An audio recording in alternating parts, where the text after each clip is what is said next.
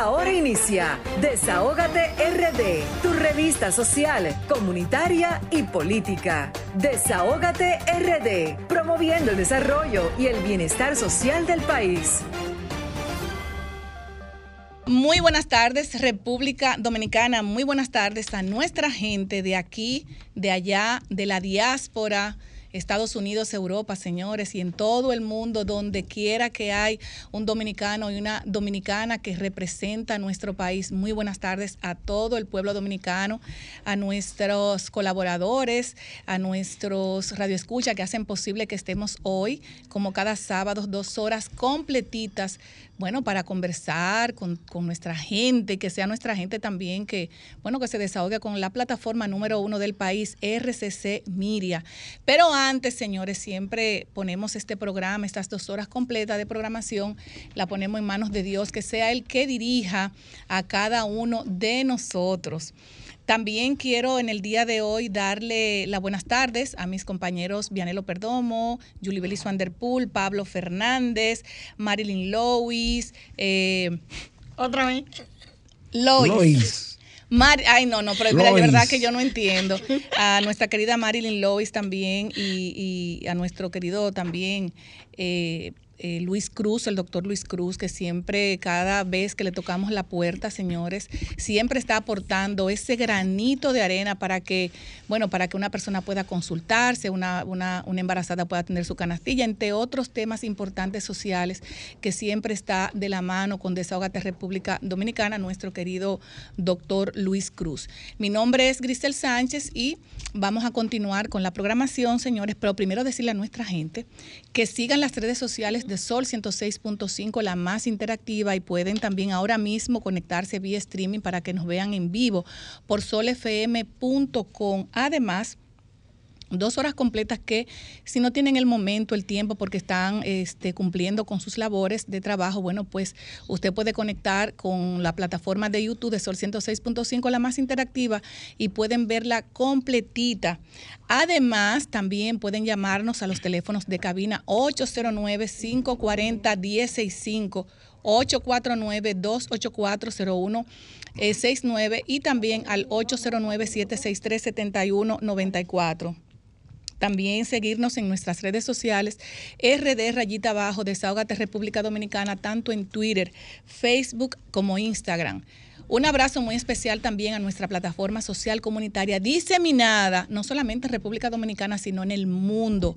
Desahogate República Dominicana llega a los corazones también de la diáspora y de nuestro pueblo dominicano que siempre está eh, pendiente a estas dos horas completas de programación. Quiero también, señores, en el día de hoy, Quiero también eh, mandarle un saludo muy especial a nuestra querida Lilian Soriano, nuestra representante eh, de Saogate USA, que prontamente se estará reintegrando con nuestra plataforma Desahogate República Dominicana. A nuestro equipo que siempre está pendiente a cada detalle para que estas dos horas, señores, lleguen lo mejor posible, para que nuestro radio escucha también, eh, que son los protagonistas, bueno, se sientan eh, agradados con las informaciones que nosotros eh, le brindaremos más adelante. Recordarles también, señores, que en breve vamos a tener vía Zoom a nuestro querido eh, Sheris Production, Desahogate Europa, que tiene informaciones sumamente importantes e importantes para el pueblo dominicano. El Sheris es el capitán de Latina 809 y además también quiero destacar que pueden seguirlo a través de, las, de sus redes sociales, arroba, arroba el Sheris con I latina, el Sheris Play, arroba el Sheris Play, destacado comunicador dominicano que sigue también eh, brindando su plataforma en Europa para que los dominicanos tengan ese rinconcito donde ir a desahogarse. Quiero destacar también que en el día de ayer, señores, eh, estuvimos acompañando mi querida eh, compañera Yulibelis Wanderpool y yo a la presidenta de la Federación de Mujeres Empresarias Dominico Internacional, a la doctora Amarilis Durán Salas, que Ah, se dejó instaurada en la provincia de Espaillat, Moca, una sede de la FEN también nos estuvo acompañando el equipo de la FEN y también el defensor del pueblo. Estuvo también eh, en esa actividad sumamente interesante donde se le va a brindar soporte a la mujer dominicana específicamente en la provincia de Espaillat, donde el conocimiento es importante para crecer, para aportarle a nuestro país. aprender para emprender. Es importante que el pueblo dominicano, las mujeres sigan formándose para que puedan también ser parte de una sociedad productiva. Así es que mis felicitaciones para la Federación de Mujeres Empresarias Dominico Internacional, a nuestra presidenta y al equipo FEN Amarilis Durán, que prontamente se, se estará también llevando la FEN a diferentes provincias del país y le estaremos dando más detalles. Recordarles también, señores, que el Defensor del Pueblo eh, y la FEN firmaron un acuerdo interinstitucional para brindar formación y ayuda a las mujeres eh, de escasos recursos para que puedan prepararse y también eh, poder fortalecer esa parte emocional que es muy necesaria para poder aprender para emprender. En otro orden, señores, hoy es el Día Internacional de la Destrucción de las Armas de Fuego de las armas de fuego. Hemos visto en esos últimos días y meses cómo las armas de fuego han enlutado tantas familias, no solamente en República Dominicana, sino en el mundo. Podemos ver, por ejemplo, esa guerra entre Rusia e, y, Ucrania que ha dejado miles de niños huérfanos, miles de, familias desaparecidas a causa de este terrible, yo le digo el terrible mal, el terrible mal que son las armas de fuego. Hoy, hoy como, como, cada, eh, como cada 9 de julio se celebra el Día el Día Internacional de la Destrucción de las Armas de Fuego, una fecha que se vio impulsada a raíz de la Conferencia General sobre el Comercio Ilícito, ilícito de Armas de Fuego eh, Pequeñas y Ligeras, que se realizó en el año 2001 en la sede de las Naciones Unidas. Desde entonces son muchas las armas de fuego que los ciudadanos han entregado para su destrucción y sin embargo hoy en día el número de rifles, revólveres y pistolas eh, parecen haber aumentado en gran cuantía. Esta terrible realidad la ha explicado una y otra vez la Confederación Internacional Oxfam, quien ha dicho que el Día Internacional de la Destrucción de Armas de Fuego es una fecha en que todos los ciudadanos del mundo deben sumarse a esos esfuerzos para sacar de circulación una gran cantidad de armas. Y como nosotros también debemos ser veedores de las problemáticas que pasan en nuestros sectores para que podamos también reportar personas desaprensivas que utilizan las armas de fuego con mucha irresponsabilidad. Hoy, señores, recordarles que nuestro desahogate en contra del maltrato animal con nuestra querida doctora, la defensora de los animales, la abogada de los animales, la doctora Marilyn Lewis, estará eh, con un invitado muy especial en el día de hoy. Señores, estaremos conversando cómo adiestrar a tu mascota, entre otros temas sumamente importantes para las personas que aman los animales. Y estará con nosotros en nuestra cabina eh, Ramón Molina, adiestrador de perros con una experiencia de más de 20 años tiene especialidades en perros de búsqueda y rescate de personas vivos bajo escombros, eh, desaparecidos, cadáveres, es main trailing. Además, eh, que estaremos, eh, además que también eh, conversaremos con relación a cómo, cómo, cómo, cómo, o sea, cuál es el, entrenamiento de un, de un perro para poder buscar a, cadáveres y demás. O sea, un tema sumamente interesante para el pueblo dominicano. Hoy, señores, tenemos nuestro invitado central y hoy estará en cabina el ex alcalde de Santo Domingo Oeste, Francisco Peña también aspirante a la alcaldía por Santo Domingo Oeste, con un eslogan que nos llamó mucho la atención, que de eso vamos a hablar más adelante con él, y es lo bueno bueno, vuelve, lo bueno vuelve. O sea, Francisco nos estará explicando por qué ese eslogan de lo bueno vuelve. Hoy, señores, también tenemos que cumplir con nuestros compromisos y quiero recordarle a nuestra gente, a nuestra gente que Blaze es la marca líder en inversores de fabricación local adaptada a nuestro sistema eléctrico. Blaze es por excelencia de la industria electrónica dominicana. Si estás cansado y aburrido de tantos apagones y el calor, bueno, pues Blade tiene un gran especial, eh, de, o sea, una gran oferta con sus inversores. Inversores de 1.2 kilowatts eh, por 9 mil pesos, de 1.5 kilowatts, 12 mil 500 pesos, 2.5 kilowatts por 20 mil pesos. No lo pienses más y adquiere el inversor Blaze que tanto necesitas. Cotiza tu combo con batería llamando al teléfono 809-865-7394 o visita su página web www.blaze blaze.com.do y en Instagram arroba blaze.do. En otro orden también, eh, para nuestra gente, si deseas eliminar los contaminantes y devolver el aire limpio a su hogar o negocio, hoy les recomendamos el sistema de purificadores de aire RGF, que cuenta con una variedad de purificadores de aire que tratan de manera proactiva cada centímetro cúbico de espacio con aire acondicionado, eliminando microorganismos, eh, bacterias, virus, moho, humo, reduciendo alérgenos, polvos y partículas en el aire. RGF cuenta con modernos purificadores de aire que se instalan desde el conducto del aire central hasta portátil, recomendado en hogares con mascotas, clínicas veterinarias y personas alérgicas. Para más información, contacte a su distribuidor exclusivo en República Dominicana, MKM Solution, en los teléfonos 809-373-9097 o visite su página web www.mkmsolution.com.do. Y también si tú deseas cambiar tu aceite y tu filtro, Megan Group tiene un gran especial todos los días. Cuatro cuartos de aceites más filtro metálico por 1.900 pesos. Los impuestos están incluidos. Se aceptan pagos en efectivos y tarjetas de crédito. Aplica para todas las marcas. Ciertas restricciones aplican en la calle, estamos ubicados en la calle Nicolás Ureña de Mendoza, esquina Luis Padilla 2A en Los Prados, con sus teléfonos 809-375-1644 y el 809-850-3228. Así es que, señores, cuando usted tenga que cambiar su aceite y sus filtros, pues vayan a Megan Group, que tiene precio súper especial, eh, adaptada a tu bolsillo. No sé si tenemos ya en la línea a Alcheris eh, Production.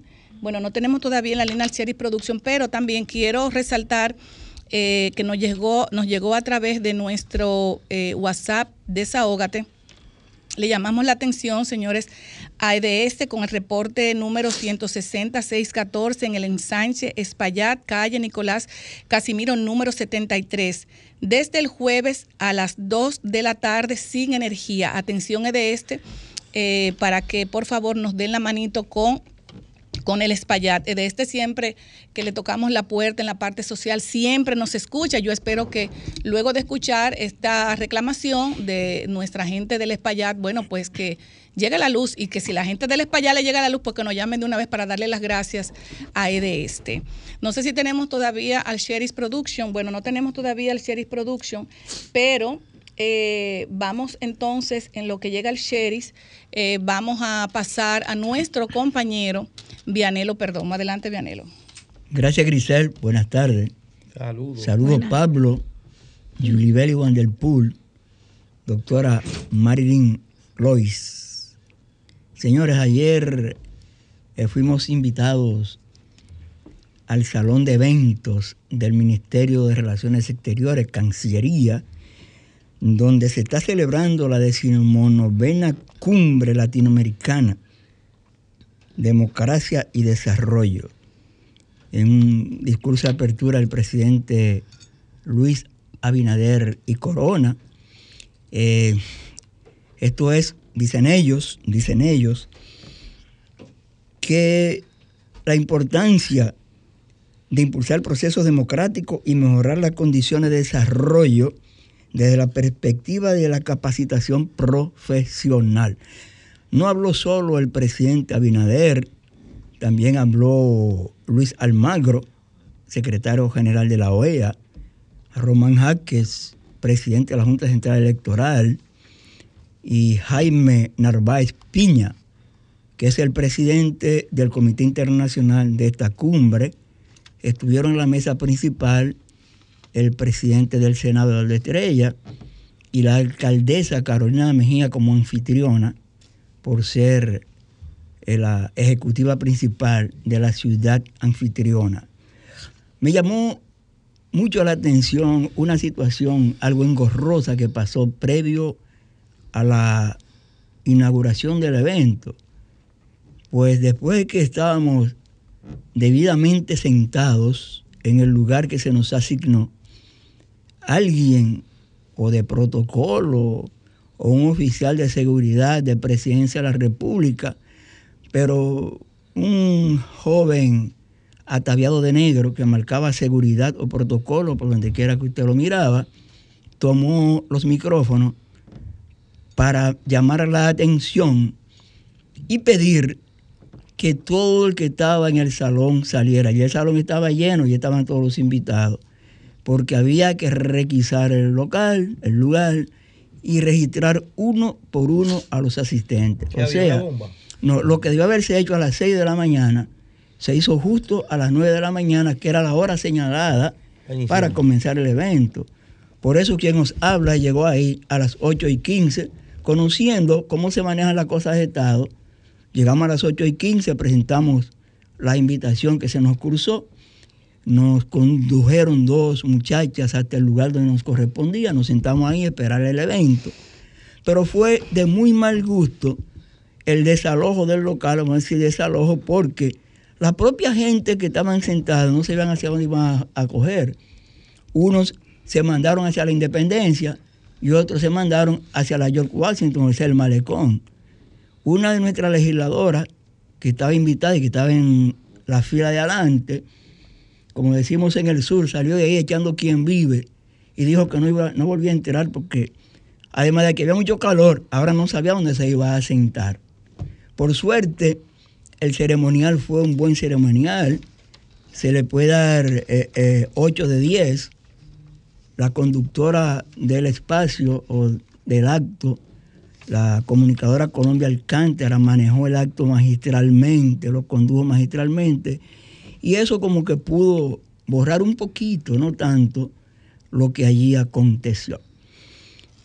Por otra parte, compañeros, ayer hubo reunión de gabinete el presidente Luis Abinadel y su gabinete se reunieron. Dice José Ignacio Paliza y José Vicente, Jochi Vicente, ministro administrativo y ministro de Hacienda, que se vio lo que va a ser la perspectiva del presupuesto de 2023. No dijeron todavía cuándo va, a cuánto va a ascender. Lo que sí dijeron es que va a ser un presupuesto con un déficit de 14.7, no, 14.7% para subsidios y un déficit estimado en unos 3.1%, o sea, lo mismo que tiene el presupuesto del 22. Lo que ellos nos dijeron es que en esa reunión también se trató la revisión del, del presupuesto del 22 o la reformulación del presupuesto del 22, que lo hicieron porque ya estamos a 9 de julio, que a esta legislatura le quedan tres sesiones a lo sumo, a menos que convoquen una legislatura extraordinaria. Y si el presupuesto se va a reformular, el Congreso debe conocerlo antes de que comience la otra legislatura, porque la próxima legislatura, sea la segunda del año, normalmente se toma para lo del presupuesto del próximo año, que no debe pasar del 1 de octubre para ser sometido que es lo que se ha venido haciendo ya en los últimos ocho años. Yo quiero eh, mandar una felicitación a mi compoblano y colega Chino Bujosa por este trabajo que nos entregó en el periódico Hoy de Hoy. Porque al igual que el chino, si aquí en la República Dominicana se fuera a dar un premio a la perseverancia, se lo daríamos a Víctor Martínez. Víctor Martínez tiene en el cementerio Cristo Redentor, Cristo Salvador, una tumba con tres lápidas. ¿Por qué? Porque a poco tiempo de matar a Trujillo, en 1961, el padre de Víctor, que era un teniente del ejército, y dos de sus hermanos, que eran sargentos, fueron fusilados por Ramfi. Ellos eran de la seguridad de Papo Román, quien fue jefe del ejército. Víctor está buscando los cadáveres de su padre y sus dos hermanos desde ese tiempo. En el Palacio Nacional, en el archivo de fotos, apareció una foto con tres cadáveres desnudos a orilla del mar y se estima que esos son los cadáveres de su papá y sus hermanos. Entonces Víctor escribió un libro que se llama El Panteón Vacío. Y él describe ahí lo que fue la dictadura de Trujillo con su familia. Y él espera encontrar los tres cadáveres y poder sepultarlos. Y tiene el lugar en el Panteón Vacío esperando llenarlo con los cadáveres de sus familiares. Señores, violencia y seguridad ciudadana. ¿Qué? Yo no sé, viendo al majestuoso asesor de seguridad, don José Villa, Pepe Villa, ¿Qué? que está viviendo muy bien en un hotel de lujo de Santo Domingo, para asesorarnos, él dice que en seguridad, y yo digo que para masificar y multiplicar la inseguridad, porque eso es lo que hemos tenido. Quien nos habla fue víctima el lunes de, de un asalto, dicho sea de paso, donde me despojaron todo lo que tenía ¿Qué fue lo que fue lo que pasó? y fui víctima de un asalto. Un, un asalto o un atraco. Es lo mismo, es lo mismo. Entonces, eh, como no me resistí, por eso estoy hoy en Desahogate República Dominicana. Amén. Porque si me resisto, a lo mejor cogen la cabecita mía para abonar un pedazo de tierra por ahí, que es lo que están haciendo. Bueno, yo salgo a la marginal a esperar guagua, una chica y dos chicos, pistola en mano, con una bufanda puesta que se ve que eran demasiado anchas, porque ellos no pueden ser tan gordos. Pero nada, fui atracado. Pero en el trayecto de la entrada de Valiente al puente Juan Carlos, del lunes a hoy ha habido cerca de 35 o 40 asaltos y atracos. Saliendo de un supermercado, los famosos en la marginal, solo ayer asaltaron a tres parejas de esposas. Pero en el ala izquierda de ese supermercado, los- unos motoconchitas agarraron a un atracador y le dieron susurra, le dieron lo de ellos. Y no hay, no hay destacamento por ahí. Claro, dos destacamentos. ¿Y los comandantes de ahí qué están haciendo? Son cómplices los ladrones, digo yo. ¿Cómo? Eso digo yo, dice Vianelo. Pues sí, el, ayer, el, antes de ayer, una joven señora iba entrando a su residencia. Hoy tiene una oreja casi mocha Ay, mi madre. porque le arrancaron las argollas y en la arrancadera de las argollas se le fue eso. Tierra de nadie, profesor. Tierra de nadie. ¿Dónde es eso, profesor? En la zona oriental. ¿En qué sitio? Yo vivo en los frailes segundos. Pero estoy hablando desde Valiente hasta el puente Juan Carlos. Ayer en San Francisco de Macorís, por ejemplo, voy a dar lo de San Francisco para último, porque en un dealer de la capital, antes de ayer, entraron dos de San rompieron la vela, entraron, y unos 30 o 35 vehículos que había en exhibición, se le llevaron los 70 retrovisores. Nadie ha dicho nada de eso. serenos, ¿dónde estaban? Pero en San Francisco de Macorís, en una compraventa, un señor había robado tres veces y ya le tienen el agua hir- hirviendo. Ya le tienen el agua hirviendo. Cuando este señor, cuando este señor va a entrar a la compraventa, lo agarraron. Pero los que lo agarraron cometieron un error. Porque le están dando una zurra y en vez de hacerla dentro de la compraventa, lo sacaron a la acera. Llegó la policía Y se lo llevó. no, él se arrodilló a darle gracias a Dios Sí. porque llegó la policía. Porque la intención era darle susurra. Candela. Pero compañero, el ministro de Interior y Policía nos dice en una declaración ayer, estamos creando la unidad antirruido. Pero ven acá, compadre, usted se le olvidó que la unidad antirruido la, la fundó Hace cuando el ministro era Franklin Almeida Ranciel, hace tres gobiernos ya. Yo no sé qué maldito disparate lo que nos están hablando estos no a nosotros, inventado. señores. Ya no hayan inventado. Todos ellos inventan una cosa nueva sin leer. Lean lo que ha pasado antes en su ministerio para que no anuncien disparates que ya están hechos, por Dios. Profesor, eso fue Porque, parecido a la, a porque la si él me dice a mí que está fortaleciendo la unidad antirruido, Exacto. bueno, vamos a creérselo. Pero no que le está creando, Eso por Dios. a la, Entonces, a la información de la ambulancia, que No. nunca han dado ambulancia. dice- No están haciendo un circo, pero un circo mal hecho. No saben ser cómicos, ¿Qué? no saben hacer dramas. Oye, que se lean a Cuquín Victoria que se lean a Freddy Verahuelgo otra vez, ¿Qué? para que vean cómo que se hace humor. El humor no puede ser tan negro, mi hermano. No saben hacer humor negro en este gobierno. Deben revisarse. ¿Cómo te vas a anunciar a mí un asunto que tiene años ya de Funcionando. funcionando, aunque esté funcionando mal? Pues yo he llamado a la unidad antirruido por, un- por unos ruidos que se me hacen a veces. Algunas veces han funcionado y Otras otras veces veces no no han es ido. Sí. Pero eso está funcionando hace mucho. Creen otra cosa. Mejor digan que la van a eliminar, por Dios. Oh, así ya, y punto, Vianelo. Y la ambulancia, y la Pero- ambulancia. Yendo a lo de que él está hablando de los robos, yo me quedé con la boca abierta cuando vi hoy un video de dos en un motor robando una mata.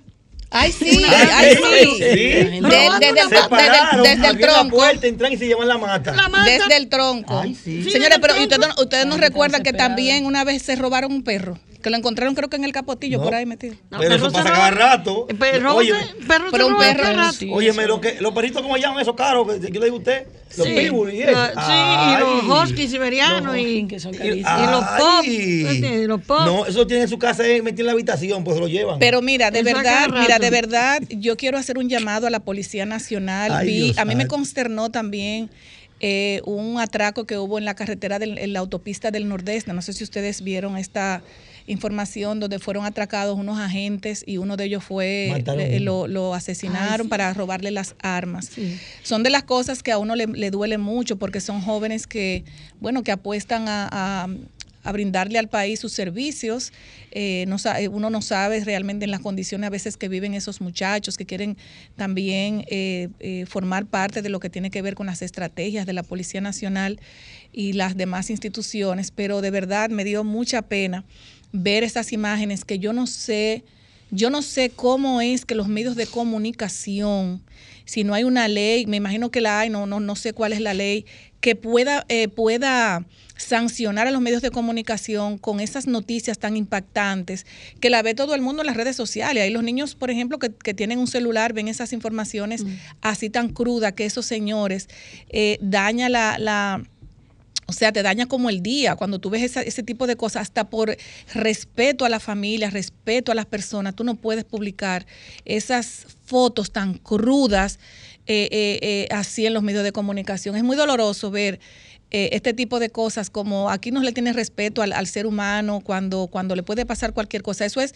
quien gane más adeptos y más like en las redes sociales. Yo publico primero la foto, pero no, no, no, no se dan cuenta del dolor de la familia. Eso es un caso que se está dando no solamente en República Dominicana, señores, en el mundo completo las personas para buscar live hacen lo que sea. Licenciada, yo quiero, yo quiero hacer énfasis en la denuncia de- del profesor, porque es triste eso. Es decir, el profesor está hablando que fue víctima de un asalto Sí. el lunes pasado, pero desde el lunes hasta la fecha van más de 35 asaltos o atracos que en la misma zona. por la- Lo que Sí. conocemos, Yo me refiero solo a un trayecto Entonces, de Valiente al Puente de no Sería bueno público, los que que lo sabemos conocemos. ahora. Como el programa siempre lo están escuchando, porque nos consta que lo están escuchando, sería bueno que el director de la policía tome carta en el asunto y esos, esos comandantes que están en esa zona, que aparentemente están muy ocupados en otras cosas, le den una, una manito, le den una manito a esa zona, porque está abandonada, porque si en tan poco tiempo se han manifestado tantos atracos, eso quiere decir que no hay patrullaje, que no hay policía disponible, preventivo, que es la, la función número uno de prevención. Pero compañero, yo trabajo en el Senado de la República y las chicas de todas las oficinas del Centro de los Héroes, cuando cumplen su horario, si tienen que caminar hasta el metro, no caminan solas. Esperan que uno, dos, tres compañeros salgan para ir como si fuera una patrulla. Bueno, es que no hay seguridad. Y ahí hay mismo. temor, No hay hay, temor. seguridad. Pero lo grande del caso es que te salen en los medios de comunicación por escrito que ha bajado la delincuencia. 25% Y dice yo, el yo estoy de cansado de decirlo en estos micrófonos, que eso solamente Al es para la contrario, prensa. ha aumentado más.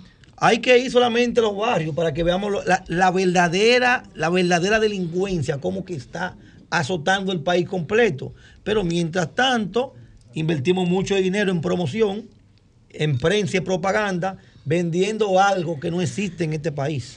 Lamentablemente. A veces uno no quiere ser tan drástico y hablar siempre el mismo tema, porque se nota como canzón. Pero en realidad, es A mí- decir, a mí- a esos mí- expertos en bombas nucleares están bien asegurados, pero nosotros los de a pie no. A mí me gustaría, a mí me gustaría, si me lo permite control, eh, de hacer al que entrar algunas llamadas, señores, llámenos al 809-540-165 eh, para que nos digan cómo están, el- cómo están sus sectores, señores. 809-540-165. Pablo, si no hacemos ese ejercicio, bueno, primero buenas tardes. Eh, ¿Cómo están mis compañeros de cabina? Y saludo también a nuestros fieles radioescuchas que hacen posible que lleguemos cada sábado hasta sus hogares y donde quiera que se encuentren. Si nosotros no hacemos uso de este espacio para denunciar, al final de cuentas no van a prestar atención porque solo en las redes sociales que los ciudadanos de manera voluntaria y espontánea están cargando videos eh, y no lo están prestando atención las autoridades, nosotros tenemos que usar estos micrófonos para que las autoridades tomen cartas sobre el asunto porque de verdad la gente está azotada con la ola de delincuencia y la alta, el, alo- el alto índice de criminalidad que se ha destapado en nuestro país. Y no es una situación Señores, tenemos... exclusiva de la República Dominicana. La violencia se ha disparado, Vianelo. Así Sí. es. Tenemos una llamadita. Buenas tardes, desahógate. Aló, Sí, buenas tardes. Ramón Maldonado, San Cristóbal, Desahogate RD, el mejor programa de panel. Oigan, señores, a Binadel, a los senadores, a los diputados, necesitamos el metro inmediatamente en San Cristóbal. El metro lo necesitamos aquí en San Cristóbal, por favor, gracias. Sí, Bueno, muchas gracias. Franklin, Franklin Rodríguez ya sometió un proyecto en ese sentido. Bueno, yo creo que... eh, ¿Para un medio San Cristóbal? Sí, hasta San Cristóbal. O sea, la Mira. prolongación del metro hasta San Cristóbal. Está fácil. Mira, como, como nosotros, por ejemplo, aquí en Desahogate República Dominicana, eh, siempre disponemos de nuestros micrófonos para que la gente nos llame, se desahoguen con nosotros y sean también ellos compromisarios de denunciar, señores, muchas cosas que muchas veces por no, por no prestarle atención llegan a cobrar vidas. Eh, nosotros siempre hemos dicho, Desahogate República Dominicana está para que ustedes se desahoguen. Vamos a coger otra llamadita. Buenas tardes, Desahógate. Buenas tardes. Buenas tardes, adelante. Yo, yo le hablo desde Vallaguana. Ay, Adelante, Vallaguana, príncipe. saludos a Vallaguana, adelante. Vallaguana es un pueblo tranquilo, lloviendo. Llueve todos los días, mucho, mucho. Ay, La vegetación es bellísima para allá, eso Ah, sí es verdad. sí, bellísima, bellísima. Así Este es. es un pueblo tranquilo. Por allá por aquí, bueno, cerca de mi casa, hacen como dos semanas que atracaron dos veces, un, domingo y un martes. Pero por aquí está tranquilo. Aquí lo que nos va a matar a nosotros es los ruidos. Ahora que yo estoy hablando ahorita de que, de que el secretario de Interior de Policía de que iba ya hace tiempo que, que está, lo que pasa que no lo usan. Aquí los motores, los por wheel y la discoteca van a acabar con uno. Nosotros estamos sordos aquí, que la bulla que hay y no hace nadie, no hace nada, lo que la gente quiera. No dormimos. Vallaguana. Bueno, y te- otra adelante. y otra cosa, a ver si el, alguno de esos guisotos del presidente me está escuchando y nos coge pena a nosotros los pensionados y nos aumentan que sea dos centavos hasta, hasta lo que ganan hasta 35 o 40 mil pesos para abajo, porque caramba, yo gano 16 mil pesos y, y me está llevando quien me trajo. Ahí está su denuncia. Muchísimas gracias. Buenas tardes, desahógate. Bendiga. Sí, buenas tardes. Aló, buenas. Buenas tardes, desahógate. Buenas tardes. Adelante. Sí, Wendy Luis Sánchez Quiqueya. Buenas tardes, Wendy, adelante. Sí, que yo le escuché haciéndole un llamado a la gente de Sur. A la No, es de, es de este, es de Es este. de Sur, es de este. Es todas tan iguales que no no están haciendo su, su labor. De antes uno llamaba, hacía el reclamo y de una vez venían a cualquier hora, eh, no importa que fuera eh, día de sema- eh, fin de semana, día feriado, ellos venían y, y te y te respondía, te te daban asistencia. Ahora no. Yo duré dos meses aquí al oscuro desde Sur. Dos oscuro, eh, eh, dos meses al oscuro, llamaba, iba a la oficina, llamaba, iba a la oficina y ellos bien, gracias. Entonces, eh, eh, este es un gobierno que está obligando a la mujer a encuerarse frente a la oficina. Yo tuve que encuerarme. Yo tuve que encuerarme frente a la oficina para que ellos vinieran a resolverme. Ahí de una vez vinieron y me No te resolvieron. encueres de nuevo, Wendy. Gracias, este, Wendy, este es mi el amor. gobierno del cambio. No te Gracias, encueres de Wendy. nuevo, Wendy. Bueno, eh, realmente yo Mira. entiendo, yo entiendo que eh, hay que implementar eh, políticas sociales importantes en los sectores más vulnerables del país porque la cosa no está fácil. Miren, oigan, para lo que está pasando en el país, cuando tú comienzas a sumar los elementos, nosotros somos unos santos. Porque si tú calculas, por ejemplo, la tanda de apagones que estamos recibiendo todos los días y el aumento de la tarifa eléctrica, solamente por eso, por eso, se hace una poblada en cualquier parte del mundo. Te están dando apagones y te están subiendo la energía. Más cara y más cara. ¿Tú estás entendiendo eso? Si solamente por eso. Otra cosa fundamental, se anuncia ahí que la inflación es más de un 30%. ¿Sabe qué quiere decir eso? En buen español, en el barrio, que los 100 pesos que eran 100 pesos son 70 ahora. Los 100 son 70. Y tú no ves por ninguna parte, nadie sentándose para buscar la solución a eso. Ahora vi, por ejemplo, que los combos de mil pesos que se vendían en los supermercados los jueves, ahora hay uno de 500. ¿Usted está escuchando eso? ¿Qué ahora es? Hay uno de 500 también ahora. Tienen tres precios. Pero 500 mil y 1500. Oh, escucha eso, sí. Ya que se dieron cuenta que no hay un peso, si ya no hay un peso, entonces la pusieron de 500. ¿Y qué se compra con 500 pesos, Pablo? Tú que estás en ese ambiente. una botiquita de aceite, Mira, una como, fumita co- de arroz. Como estamos en streamer, a la fundita de los de, lo de 500, tú le haces así con el dedo y la vuelta. Con los 500 pesos tú compras una botiquita de aceite, una fumita de arroz, un salami chiquito de una libra, ¿verdad? Y creo que una fumita de azúcar. Esos son 500 pesos. Óyeme, y tú no ves, tú no ves a nadie del gobierno creando un programa para ir a ayudar a esas personas que no pueden comer. Aquí está pasando hambre, no es mentira.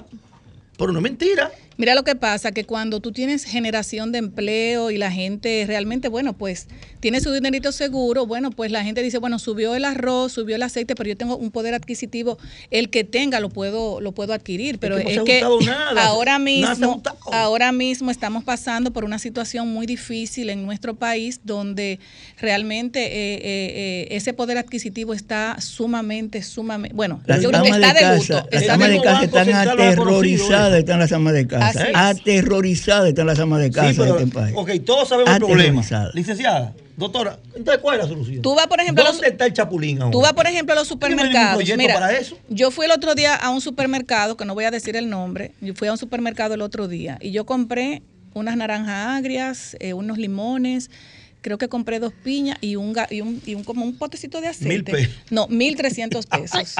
Y de verdad, yo me quedé verdad, sorprendida y le pregunté a la cajera, le yo le dije a la cajera, ven acá, hubo un error. o-?" Y me dijo, no, es que todo el que viene aquí es un solo grito, o sea, es un grito nacional. Entonces no puede ser que yo esté equivocada, que Vianelo esté equivocada, que Pablo y quien sea, es que hoy eh, hay un grito nacional, señores.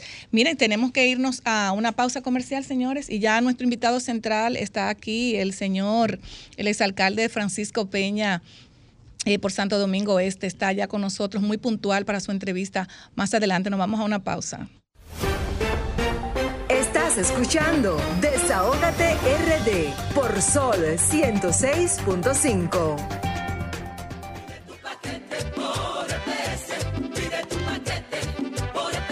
Llegó EPS a Villajuana. Inscríbete gratis en nuestra página web, pide por internet y recibe tus paquetes en el menor tiempo. ¿No tienes tarjeta de crédito para realizar tus compras? No te preocupes, nosotros la hacemos por ti. Estamos ubicados en la Osvaldo García de la Concha, Antigua 23. EPS Villa Juana. Transporte de cargas aéreas y marítimas. Llámanos o escríbenos al 829-823-3884. EPS, donde tus deseos llegan. Desahógate, desahógate, desahógate, RD. Desahógate, desahógate, desahógate, RD. Ves una injusticia y la quieres denunciar. Desahógate, RD, te queremos escuchar. Si de la justicia te sientes desamparado, desahógate, RD, será tu mejor aliado. Desahógate,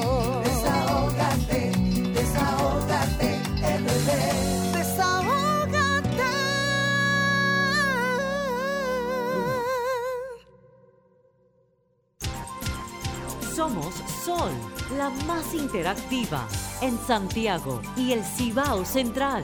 Sintonízanos en los 92.1. Desahógate, desahógate, desahógate, RD. Desahógate, desahógate, desahógate, RD. Si ves una injusticia y la quieres denunciar Desahógate RD, te queremos escuchar. Si de la justicia te sientes desamparado, Desahógate RD será tu mejor aliado. Desahógate, desahógate, desahógate RD.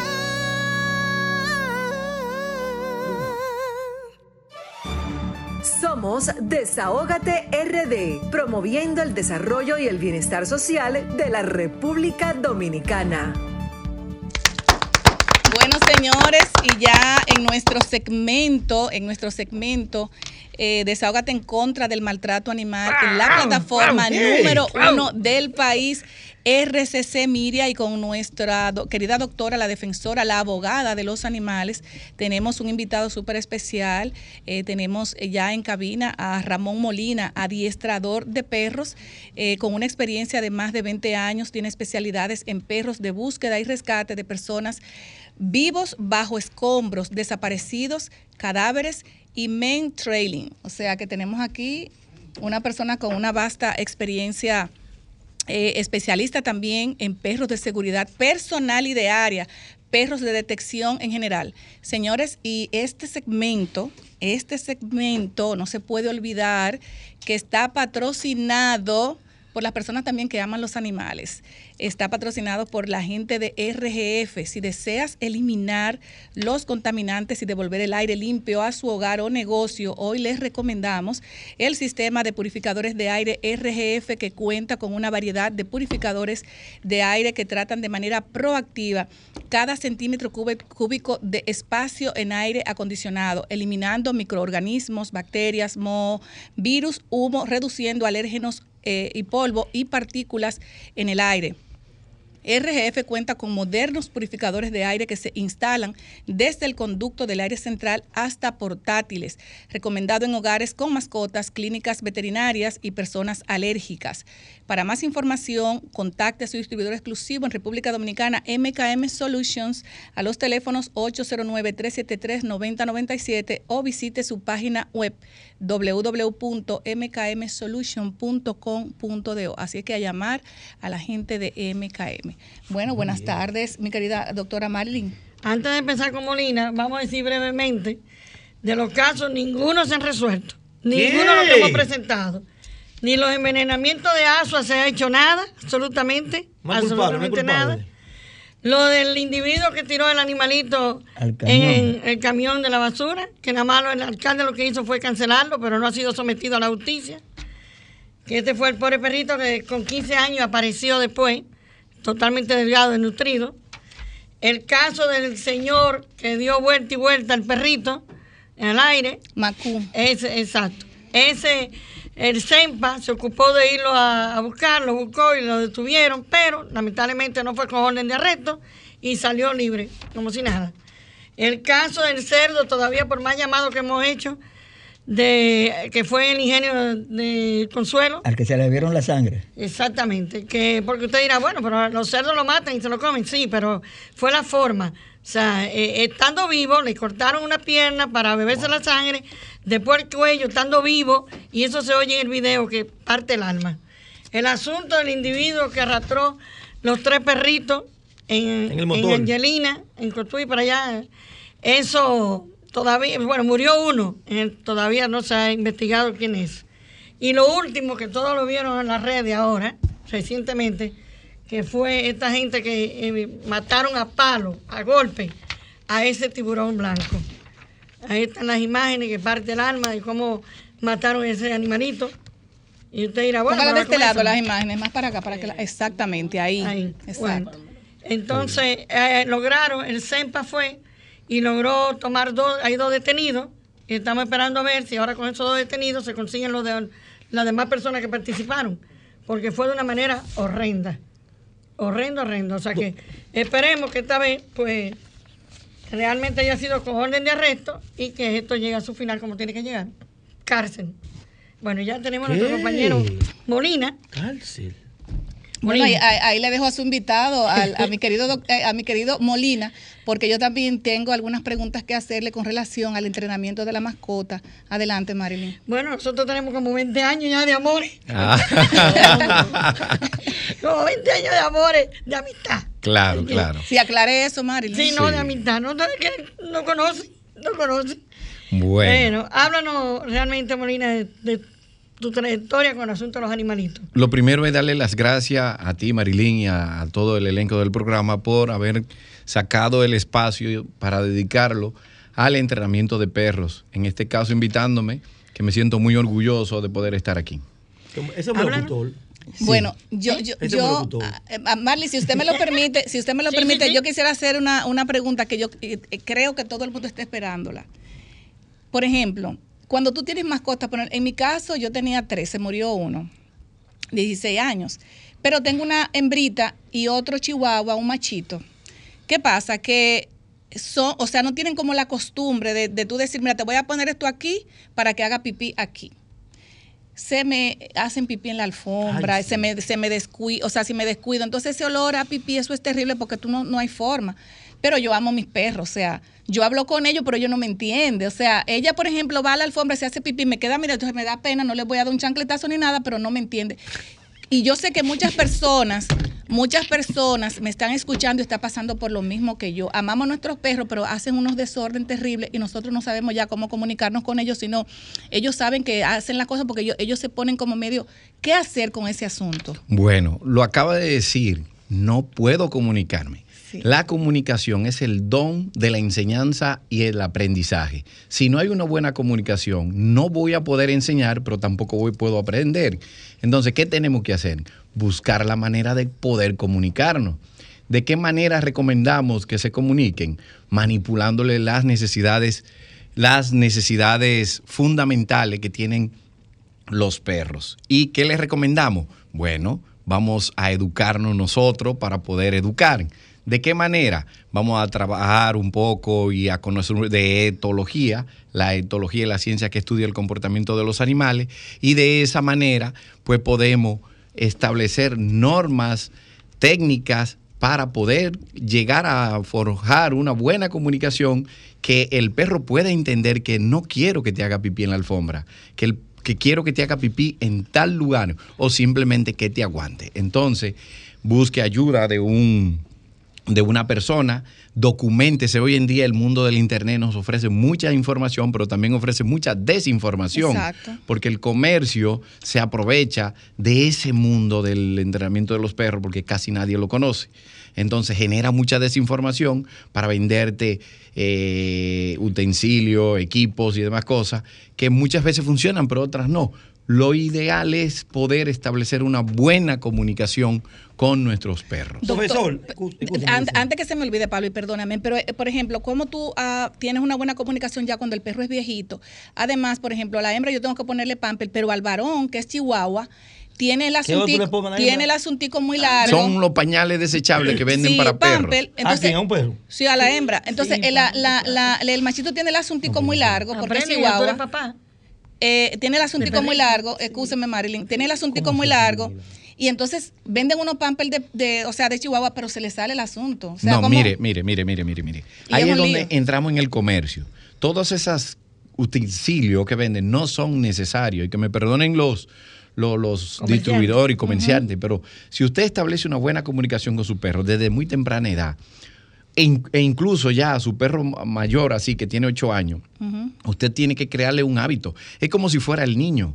No sé si usted es madre, pero a los niños nadie lo manda a un instituto ni a una escuela para que le enseñen a que no se haga pipí en la ropa. ¿Cómo el niño aprende a no hacerse pipí en la ropa?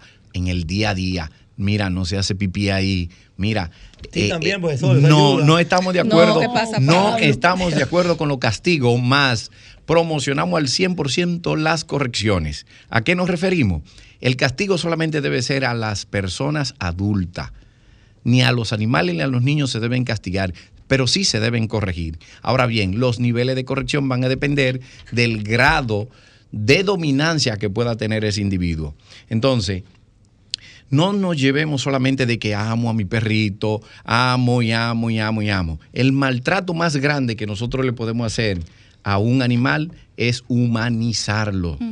Ese es el maltrato más grande, querer matarle la identidad a ese ser vivo. ¿De qué manera? De que yo lo acojo y es mi bebé, es mi niño, yo lo amo. No, señores, eso, el perro no se siente a gusto con eso. El perro quiere que lo traten como a un perro. Ahora bien, si utilizamos esa palabra, eh, puede ser eh, un poco fea la palabra cuando decimos lo trato como a un perro, pero eso es porque nosotros lo llevamos a ese plano. Pero en realidad el perro quiere que lo traten como a perro. ¿Y cómo se trata al perro? ¿Cómo la madre le enseña al cachorro a respetar? Mediante correcciones. como mismo nosotros también enseñamos a nuestros hijos mediante correcciones. Ahora, los niveles de corrección, ahí es donde está la sutileza que nosotros tenemos que tener para solamente corregir en el nivel adecuado. Exacto. Profesor, deme algo para llevar. Dígame. Deme algo para llevar. No sé a qué te Claro. Se escucha muy bonito eso, pero todavía yo quiero que tú me dé algo para llevar porque Te voy a decir tenemos el cómo- tema. Pasa que ¿Cómo? Está, está recién parido. No, no, que tenemos el tema. La licenciada planteó el tema. Es bueno, la comunicación es fluida, perfecto, pero ¿cómo lo comunicamos? Perfecto. Deme Ahora- algo para llevar, deme que sean tres. Ok, te vuelvo a decir muy, muy, muy Tres rápido. puntos importantes. No, te voy a decir cinco. Mira, eh, los perros, al igual que nosotros, tienen una necesidad. Al igual que todos los seres vivos, hay una necesidad fundamental que tienen los seres vivos. Es mantenerse vivo. Claro. Para mantenerse vivo, tú tienes que tener dos cosas. Bueno, una dividida en dos, que es la salud.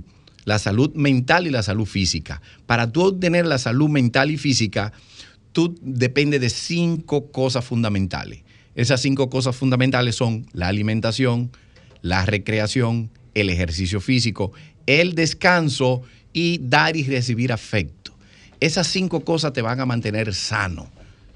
Ahora bien, el perro las, las necesidades la tiene o cubierta al 100% o carente al 100%. ¿A qué me refiero? La mayoría de los nuestros perros, de, de los perros de las personas que aman a su perro, que lo tienen, por lo regular le, le tiene carencia de ejercicio físico y de recreación.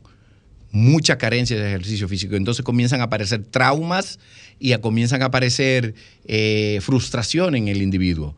Y tienen otras dos que le sobran, que es la alimentación y el afecto. Se pasan el día entero sobando el perro sin necesidad, sin necesidad. Y el afecto al perro solamente se le debe dar de manera retroalimentiva. ¿Por qué? Porque, Como un premio. Como un premio, no gratis. Ustedes han escuchado que se dice que al perro se le debe entregar un caramelo, decirle muy bien cuando, cuando lo hace. Pero si tú vives saturado al perro de comida y de afecto, ese premio se cae, no tiene ningún valor. Entonces, ¿qué tenemos que hacer? Manipular la comida y el afecto. ¿De qué manera? Haces lo que yo quiero, te doy una de esas necesidades. Simplemente, si al perro yo lo tengo carente, ojo, con eso no hay que decir que hay que ponerlo a pasar hambre, pero no tenerle el plato lleno de comida y él va a comer mm, en base a, a- a que él se gane las cosas. Por ejemplo, yo veo al perro, lo llevo a hacer sus necesidades al lugar que yo quiero, él hace y yo le doy un premio. Pero un premio, ¿qué es un premio? Algo que tú valores, algo que tenga, eh, valga la redundancia, un valor. Porque si lo tengo siempre, no vale nada. ¿Y de qué manera yo puedo enseñarle al perro a hacer su necesidad en un lugar? Yo lo tengo en un área controlada primero. Sí, yo sé que Marilyn me mira y- y dice, Por ejemplo, los que viven en apartamentos que están pasando por situaciones muy difíciles. O bueno, sea, cuando el perro llega a la no es igual que vivir en una casa con tu patio que tú tener un apartamento, tal vez un No, quinto piso, mismo. un cuarto piso, es, lo mismo. Es lo mismo, es lo ¿Cómo mismo. se aísla un perro en un apartamento para enseñarlo a hacer una pipí? jaulita, una jaulita Ay, Dios literalmente. mío, eso me muero, yo me muero. ¿Por qué? Porque está humanizando. Ahí está. Porque Dale, estás humanizando. dáselo. Si no humanizara, no pensaras así. Los perros en la naturaleza, los lobos, porque los perros no son Ya entiendo. Están en una madriguera y de ahí no salen. Exacto. Y salen de ahí mediante eh, hacer sus necesidades solamente y luego entran. No pueden hacer ahí porque la mamá le va a corregir. Entonces le enseñan a que no hacen. Por lo regular los perros no hacen ni donde duermen ni donde comen, igual que nosotros. Entonces, como yo lo tengo en un área donde duermen, yo lo tengo ahí. Ahora bien, con decir de una jaula no quiere decir que yo lo voy a dejar, me voy a ir al trabajo y lo voy a dejar encerrado 24 horas. Si usted no tiene tiempo para dedicarle a un perro, no lo tenga. No lo y entonces, ¿qué tiempo se le puede dedicar, por ejemplo, a un perro para tú enseñarlo a hacer pipí en un lugar estratégico donde ya tú dices, bueno, gracias a Dios aprendió a hacer pipí ahí? no me va a hacer pipí en la alfombra, en una esquina del mueble, que yo le encanta. Los, los machitos son terribles con eso. No, no tiene que ver con el sexo del, del, del perro macho hembra, los dos. Eso tiene que ver mucho con el temperamento. Si es un macho dominante, va a marcar territorio. Y si es una hembra dominante, va a marcar territorio. Ahora bien, ¿cómo yo lo hago? Yo le encierro literalmente en la noche, luego de haber quemado toda su energía, de recrearse y de haberle cubierto sus sus cuatro necesidades, excepto la del descanso, lo tengo en esa área controlada. Como eso es lo que él necesita, eso es lo que él va a hacer, descansar. Ahora, lo acuesto lo más tarde posible y lo levanto lo más temprano posible. Al levantar, no es abrir la puerta, vete ya lo que tú quieras. No, te llevo con su cadenita con y su todo. correíta y lo llevo al lugar donde va a ser. Por lo regular, como él pasó toda la noche aguantándose, al igual que nosotros cuando nos despertamos, vamos al baño. Entonces él va a ir al baño. Si hace, aparece su primera necesidad cubierta que de, de las que le hacen falta. ¿Cuál? La alimentación o el afecto. Ahí le doy una galletita, le doy un premio, le doy comida y le doy cariño. ¿Cuántos días en ese, en ese? Eso varía, eso no, no hay un tiempo determinado. Hay perros que con una o dos veces es suficiente para que lo asimilen. Hay otros que no. Asimismo, como hay personas que tienen grado de asimilación retardada, también hay perros también así. Entonces, ¿qué hago? A la primera hora que le llevo, si hace, entonces te doy libertad también como parte de un refuerzo positivo. Te, dejo, te doy una libertad condicionada 10 o 15 minutos a que te recrees, eso. Luego te encierro nuevamente y cada dos horas voy repitiendo ese ciclo de ir al baño. Y él lo va a comenzar a asociar, como se le va a crear el hábito de hacer sus necesidades en un lugar específico, siempre más, más la recompensa que obtiene, el perro aprende igual que nosotros, por asociación. Va a asociar, hacer pipí ahí, me conviene. Hacer pipí dentro de la jaula va en contra de mi naturaleza. Aparte de eso, si lo le llegué a hacer, voy a estar muy incómodo. Y aparte, aparte de educar perros, ¿usted entrena perros? Sí, sí, sí, claro. ese es mi trabajo. ¿Cuántas mordidas de perro te ha recibido? Muchas. Le puedo mostrar una ahora mismo bien rápido. Mire, me falta incluso el, el- la de- primera el falange, el del meñique izquierdo. Eso me lo quitó un perro. Aquí, aquí, aquí tengo muchas, me han mandado muchas veces al hospital. Cirugía aquí en la cara, aquí en la barbilla. Aquí en Holanda me mordió un perro y como en Holanda hay perro, eh, por ley, el perro que muerde a una persona lamentablemente es sacrificado. ¿Cómo así? Claro. Si lo provocó el humano. No Ah, ah. importa si el, Oh. Si el perro muerde, eh, lamentablemente el perro es sacrificado. Como el perro me mordió, yo lo compré y me lo traje a República Dominicana. ¿Qué? Para evitar que lo sacrificaran. Compara tu verdugo. Lo compré.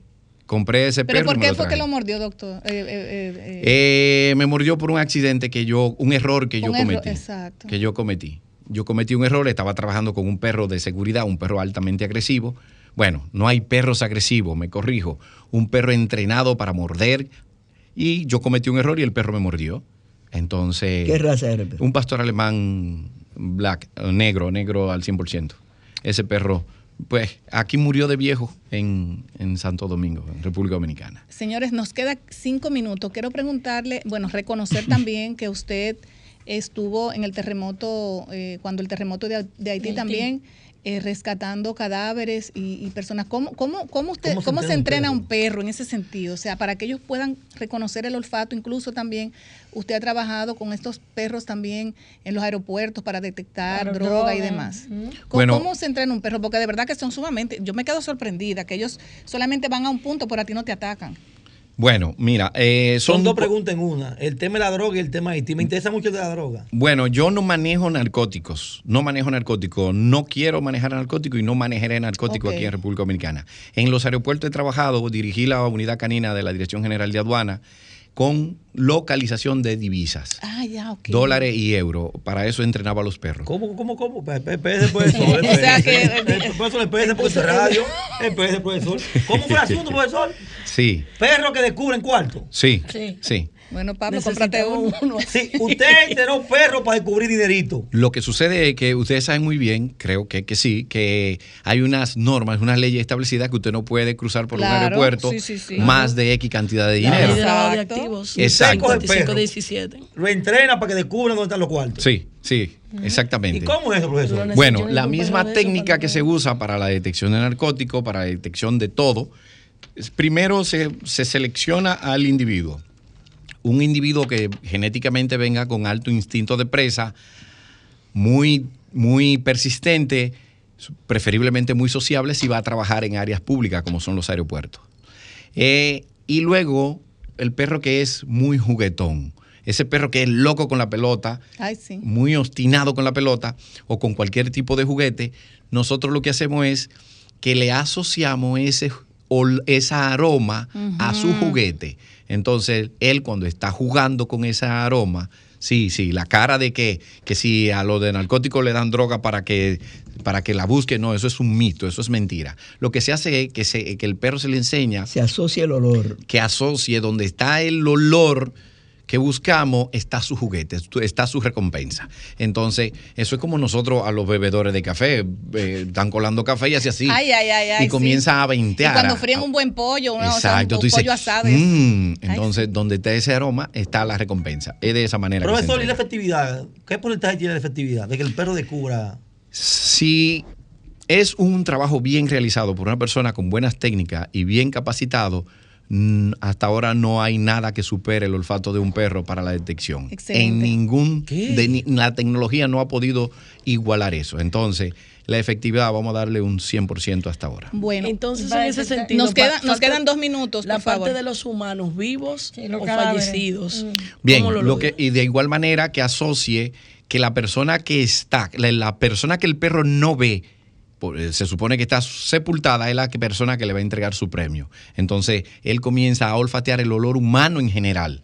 El olor humano en general y donde él encuentre ese aroma, ahí comienza a alertar. Entonces, de ahí en adelante se premia, de esa manera se Excelente. entrena. Y la de cadáveres, pues de igual manera asociamos el olor putrefacto de un ser humano para que el perro lo asocie, porque el- el- la putrefacción de un humano es muy diferente A la de un a la de animal. todo tipo de animales. Exacto. Cada uno tiene su, su propia aroma. Entonces, trabajamos sí con eh, restos humanos. Hay laboratorios que fabrican pseudo olores.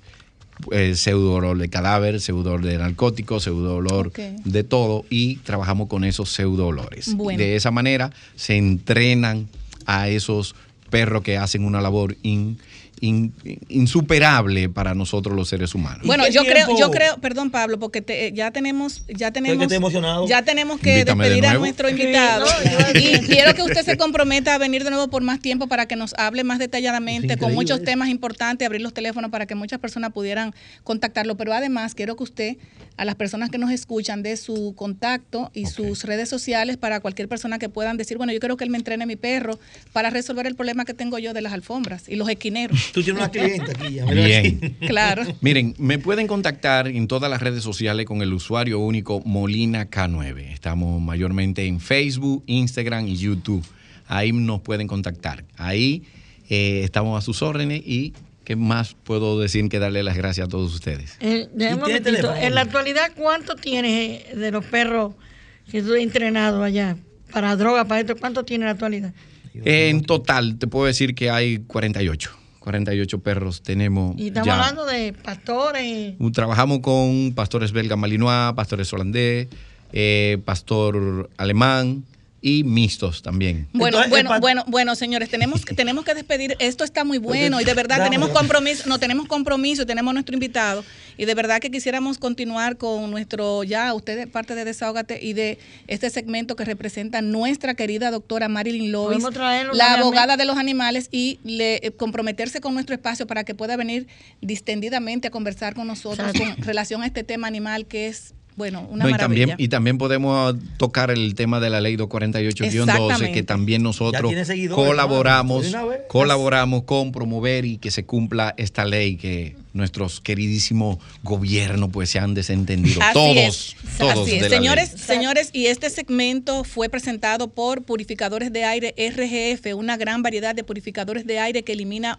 microorganismos, bacterias, virus, moho, humo, reduciendo alérgenos, polvo y partículas en el aire. Recomendado en hogares con mascotas, eh, clínicas veterinarias y personas alérgicas. Para más información, contacte a su distribuidor exclusivo en República Dominicana, MKM Solution, en los teléfonos 809-373-9097 y visite su página web www.mksolution.com.do. De verdad, muchísimas gracias, señor Molina, eh, por estar en este segmento tan importante de nuestra querida doctora Marilyn Lois, la defensora de los animales. Y no hablamos de Pocho, señores. Pocho está ahí y ustedes saben. Nos vamos a una pausa. Muchísimas Le tengo una, una gran admiración a Francisco Peña, ex alcalde por, San- por Santo Domingo Este y también aspirante a la alcaldía por Santo Domingo Este. Eslogan chulísimo que tiene que me encanta. Lo bueno vuelve. Pégase del micrófono, señor alcalde. Buenas tardes, bienvenido a la plataforma número uno del país, RCC Miria. Adelante. Sí, buenas tardes. Un placer estar con todos ustedes y me encanta este programa. esta Bueno, a su orden, a su sábado, orden, para fin de desahogarse con semana, gracias. Así es. Bueno, yo, yo creo que voy a iniciar, eh, voy a iniciar con mi primera pregunta, porque este vi una línea gráfica muy bonita, lo veo más rejuvenecido, más claro, claro que sí, más descansado. Y también eh, vimos una línea gráfica suya en sus redes sociales. Y a mí me gusta irme, irme mucho a los comentarios. Los comentarios son eh, todos muy positivos. Eh, agradeciéndole la forma de que usted inició en la parte social, visitando a las personas, tomándose un café, las mañanitas, la Torre Eiffel, o sea, una serie de, de- de propuestas que usted eh, tuvo en la alcaldía que fueron muy importantes para la, para la, la comunidad. Adelante, alcalde. Sí, buenas tardes. El colega y yo trabajamos en Pedernales. Yo era su director regional de agricultura en ese momento y él sabe cómo trabajamos. en esa zona de Oviedo, Juancho, Trecharco, La Merced, Agua Negra. Manuel Goya, Mencía, Los Arroyos, etcétera, etcétera. Eso no había agricultura. Nosotros fuimos promotores de fomentar la agricultura en toda esa región. Luego salimos de Pedernales y pasamos a ser administrador del consorcio algodonero. Sembramos 50 mil tareas de algodón y 10 mil tareas de auyama. La INA, la INA, O sea Francisco, que ahora no se siembra Instituto una Nacional del Algodón. No, no, y- y este- de algodón. Eh, eh, ¿Cómo?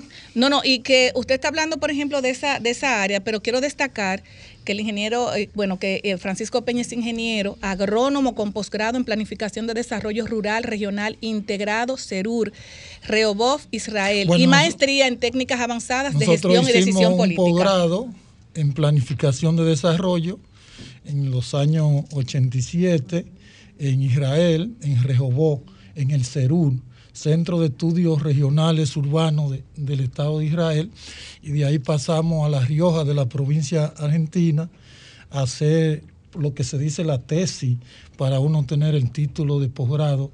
En ese momento ahí conocí a Menem. Que la Rioja, desgraci- que la Rioja estaba comenzando. que Menem era gobernador de La Rioja y desgraciadamente Menem cuando asumió el poder de la Argentina, siendo un gran gobernador, fue después un presidente que destruyó a la Argentina porque se montó en el carro del neoliberalismo. Y toda esa pampa, toda esa Argentina, que era una de las principales potencias mundiales del mundo, la destruyó. Y hoy es un país que está, por ejemplo, subdesarrollado. Desgraciadamente el neoliberalismo trajo en algunos pueblos la miseria, la desgracia y se, y se, y se fomentó más eh, el desempleo. Nosotros, eh, ese sistema eh, ne- neoliberal, los gobiernos tienen que cambiarlo, porque los gobiernos tienen que ser políticos político y todas las decisiones tienen que ser políticas, porque la política no es como se entiende en la República Dominicana.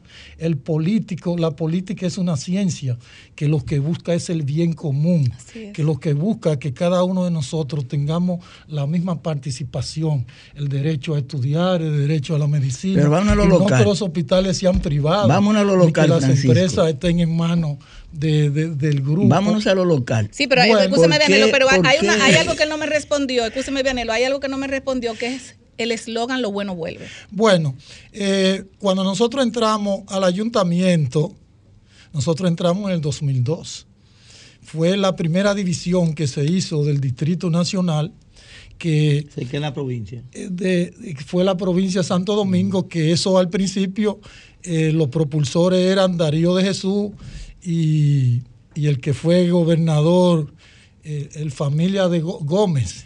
Gómez era, estaban propugnando por la provincia oriental. Burgo Gómez. En Burgo Gómez. Entonces ahí entramos nosotros en las discusiones y propugnamos por la provincia occidental. Luego, Tirso Mejía Ricard, con la aprobación del presidente Hipólito Mejía, nos llamó a nosotros que teníamos que ponernos de acuerdo porque no se debían crear dos provincias, sino una. Y para no perder la identidad de que la gente vivía en Santo Domingo, se decidió poner la, de la provincia Santo Domingo con los respectivos municipios. Así. Y ahí entonces vi- vinimos a elecciones y yo tuve la oportunidad de ser favorecido. Darío de Jesús, que fue uno de los propulsores, no tuvo esa oportunidad, sino Domingo Batista, que ganó las elecciones. Luego, el presidente Hipólito Mejía apoyó a Tunti Rutinel o a Tonti, A Tonti. como, eh, como senador. Entonces, luego es que se hace una subdivisión eh, y queda lo Alcarrizo y Pedro Brán como municipios para que la gente entienda. Eso es que- historia. Para Sí, que la gente entienda ese, ese Ese asunto. eslogan. Y cuando nosotros entramos a eso, eh, nos tocaba la cuava. En la cuava quizá ni había agua, un acueducto mínimo. Hablamos con el presidente Hipólito, él lo amplió. Ahí nosotros hicimos una escuela laboral, trabajamos para una cancha, hicimos varias calles, pasamos al Pedregal. En el Pedregal, por ejemplo, con la anuencia de nosotros, era Mamble, el, el- encargado, el representante de nosotros, se hizo un play y pasamos a Pedro Brán. Eh, Franco Badía vivía en Loma Linda, nos auxiliamos de Franco Badía, hablamos con el presidente Hipólito, hicimos todas las calles de Pedro Brán, que nada más tenía una sola calle, la que iba al Bélico, hicimos una escuela laboral y eh, remodelamos el cementerio y, se- y seguimos a la Guayiga. En la Guayiga hicimos una cancha, varias calles, la cancha la hicimos para el Brizal, porque eh, la Guayiga es donde es Kimberly, que siempre la menciona. Unía a la Guayiga al kilómetro 22 con, con Ato Nuevo Factoría y pasamos a lo Alcarrizo. Lo Alcarrizo, ustedes lo ven ahora, eso es, eso es totalmente diferente. Lo Alcarrizo nada más tenía una sola calle, que era la Duarte. Hicimos la calle Triste, más para arriba del colegio, de la iglesia, unimos a Pueblo Nuevo de los Alcarrizo con, con el kilómetro 18, hicimos el cuartel de los bomberos, el Parque La Toronja, e hicimos muchísimas calles en los Alcarrizos. Pasamos a Herrera. Herrera, por ejemplo, eh, los bueyes eh, era lo que caminaban por Bayona. Cuando ahí llovía, el lodo era la cintura. Y en todos esos sitios, en el abanico donde yo vivía también, el lodo era la cintura. Eh, entonces, casi todas las calles del municipio, exceptuando Lionel hizo alguna, Antonio Guzmán y presidente Hipólito hizo varias calles. Y nosotros nos fajamos e hicimos casi todas las calles del municipio. Quedan algunas, naturalmente, porque eso se va deteriorando. Y toda esa calle generalmente la hicimos en concreto.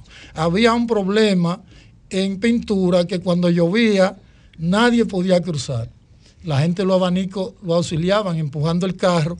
Y cuando nosotros llamamos a la ingeniera, una hermana de Alma Fernández que trabajaba conmigo en ese momento, y nos hicieron un presupuesto de 200 millones de pesos para resolver el problema de drenaje pluvial. ¿Y de dónde tenemos 200 millones de pesos?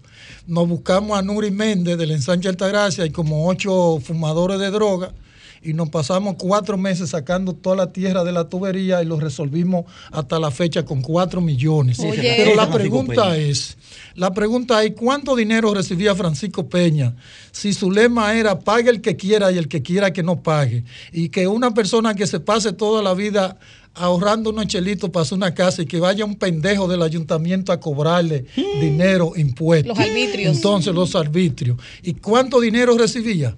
Nosotros pagábamos a la compañía de basura 12 millones de pesos mensuales. ¿Y cuánto recibíamos? ¿Cómo es el nombre suyo? Julie Wander. Julie Belli, sí. Julie, para ser más fácil. Sí. Sí, Julie. O, ¿Cuánto dinero usted cree que podía recibir un ayuntamiento para hacer calle, tener 4 mil empleados, ayuda a 2 mil personas mayores, a 150 estudiantes, hacer pozos filtrantes, Sin cobrar arbitrios. limpiar céticos, sin cobrar arbitrio y recoger la basura y todo por el estilo? ¿Cuánto usted cree que recibía el ayuntamiento? Bueno, yo me imagino que 50 algunos, Bueno, recibíamos 11 millones de pesos y pagábamos 12 de basura. Entonces, ¿y cómo lo hacía? ¿Cómo Bueno, lo hacía? Con Diga. la mano poderosa de Dios. Eso era Dios. Los milagros de Dios no solamente son curar enfermos. Eso es verdad. Los milagros de Dios no solamente son curar enfermos, eso era un milagro. Y a veces la gente iba a mi casa y yo con los, los pantalones llenos de capa, que, de caspas, que no sabía si podía pagar al otro día y la gente esperando su sueldo para que le pague. Y, y así de repente pagábamos y resolvíamos los problemas. Entonces, eso era un milagro. Y pasamos todo ese tiempo en ese milagro trabajando para el pueblo. Entonces, ¿qué mejor que Dios? Claro. Que Dios. Y si Dios estaba con nosotros en esa época, lo bueno tiene que volver. Y si nosotros en ese momento Dios nos estaba ayudando, por eso queremos volver a la alcaldía. Y si es lo que Dios disponga, si, si Dios dispone que no debemos volver, no volvemos. Eso no, a nosotros, eso no nos quita el sueño. Nosotros lo que nos quita el sueño es cuando usted no tiene cuarto para comprar la comida o ni para resolver los problemas de la salud. Eso sí es una, una tremenda vaina. Por eso es que yo quiero que los hospitales y la seguridad social estén en manos del Estado, coño, para que hay que dárselo a, a la gente privada. Que usted se enferme, no se puede hacer un análisis en un hospital. Tiene que ir a un centro médico privado. Y así andan 100 mil gente sufriendo de esa necesidad. Porque si usted tiene salud, tiene comida y tiene la, todo asegurado, usted no necesita joder mucho para poder vivir. Y por eso esa avaricia que hay de tener tanto dinero de la gente para... Porque en, en- en cierto modo quieren asegurar su futuro. Entonces, nosotros propugnamos que todos esos asuntos que perjudican directamente la salud del pueblo tienen que resolverse. Adelante, Dos preguntas, Francisco. Dos preguntas. Luego Pablo, luego Julie Vélez. Primero, primero agradezco de corazón la mención que hace mi persona porque tuvimos cinco años jalando duro en el suroeste. Está frío, verdad, profesor, está frío. Adelante, Vianero. Y preguntarte, Con el perdón de ¿Por que dije un coño No, aquí. está que usted No, puede. eso es algo, eso es algo innato de- del ser humano. La Real Academia lo tenía Así un es. ¿por qué, desahogo. por qué Santo Domingo Oeste debe volver a asumir a Francisco como su alcalde? ¿Y por qué agrupaciones políticas te vas a postular? Cuando uno hace alguna exposición y la hace sobre uno, eso como que se ve feo. Eso hay que preguntárselo al pueblo. Si ellos quieren que nosotros volvamos de nuevo, ellos podrán decidir por qué. ¿Y por qué agrupación me voy a postular? Nosotros tenemos un año reorganizando nuestro equipo y estamos trabajando en eso, barrio por barrio, sector por sector, y venimos hace tiempo reuniéndonos con, con puedo decir, con mi líder, Hipólito Mejía. Hemos tenido Tu amigo muchísimas- del alma. y amigos y que nosotros tenemos un agradecimiento eh, profundo del Y alma, colega. del corazón y colega, porque yo trabajé en el consorcio algodonero como agrónomo que vivía en Oviedo. Hipólito Mejía fue el que me consiguió ese trabajo. Y andaba en un mulo por, por todos los barrios de Juancho, la colonia Juancho, brindándole asesoramiento desde el consorcio algodonero a los agricultores y de ahí pasé de nuevo, de ahí pasé a agricultura y fue también Hipólito con Carlos Aquino González que nos gestionó ese empleo Que en paz y luego. Mario Bornigal eh, en una, una tarde me nos localiza y dice que quiere reunirse conmigo y, y que nos juntábamos en Juan Gómez, eso es por Villacinda, Guayubín, en la finca de plátano y guineo que él tenía por allá. Entonces yo salí de Pedernales hacia allá. Entonces allá me ofrece que quiere que yo sea administrador del consorcio algodonero de Riquillo, Oviedo y Juancho, pagándome como cuatro veces más que lo que ganaba. Entonces decidimos volver de nuevo al consorcio algodonero, porque la gente habla y no sabe lo que es eso de sembrar algodón. Ellos no saben eh, todo lo que hay que hacer para evitar que las plagas se coman el algodón, cómo se siembra en la época que hay que sembrarla, cuándo se prepara la tierra, porque es en secano. Entonces usted tiene que controlar el medio ambiente y tiene que hacerlo todo a ritmo planificado porque y tomando en cuenta el tiempo. Y nosotros sembrábamos 50 mil tareas de algodón que usted se paraba en Juancho y miraba para Oviedo y todo era Bellísimo, algodón. sí. Y ahí mismo buscamos a los PRAS para que nos desmontaran una tierra en los candelones y sembramos 10 mil tareas también de aullamas, que eh, entiendo que el secretario actual de Agricultura está haciendo una gran labor porque yo oigo hoy a la gente de San Juan de la Maguana, los representantes en un programa de radio que se encuentran bien, que solamente tienen algunas deuditas, y vi el presidente de la Federación de Arroceros contento con el apoyo que le ha dado el secretario y, y enhorabuena, tenemos que seguir trabajando y veo a Faña haciendo granja de pollo por, por creo que por Baní y sembrando maíz en la Cruz de Manzanillo, en el proyecto de Manzanillo, en Palo Verde, y creo que esos son buenos augurios, porque la agricultura, cuando nosotros hicimos el, el curso, el posgrado de planificación de desarrollo, Rainan Weiss decía que la agricultura es la base fundamental del desarrollo, Eso sí es verdad. porque crea riqueza y empleo. Pero además, yo le añado también que la agricultura sin a- la agricultura es todo, según la FAO, la agricultura es medio ambiente, es. tierra, agua, animales, es todo. O sea que también se produce el agua, se produce el oxígeno y se produce la alimentación. Entonces oigo mucha gente aquí hablando tanto y dándole tanta importancia y se alejan de la agricultura, donde el presupuesto de agricultura quizás es menor que algunas u otras instituciones. Nosotros tenemos que trabajar duramente en desarrollar la agricultura para crear riqueza y empleo y ahí mismo viene el procesamiento de esos productos, que es la industria. Entonces la industria también es el segundo renglón de generador de riqueza y de empleo. Lo demás, eh, dentro de la economía, son servicios. Por ejemplo, la educación, la salud, la comunicación, el eh, todo eso son servicios. Y que los servicios funcionan hacia el cuarto. Si no, el cuidado de los perros, doctora, funciona hacia el cuarto. Si no hay cuarto, ¿qué es lo que no a hay for- funcionar? no hay Entonces nosotros lo que tenemos es que generar riqueza y empleo para que usted pueda tener Poder una mejor educación, una mejor salud, una mejor comunicación y una mejor asistencia social al ser humano, porque no debemos dejarlo desprovisto. Que usted llega viejo y se lo llevó el diablo.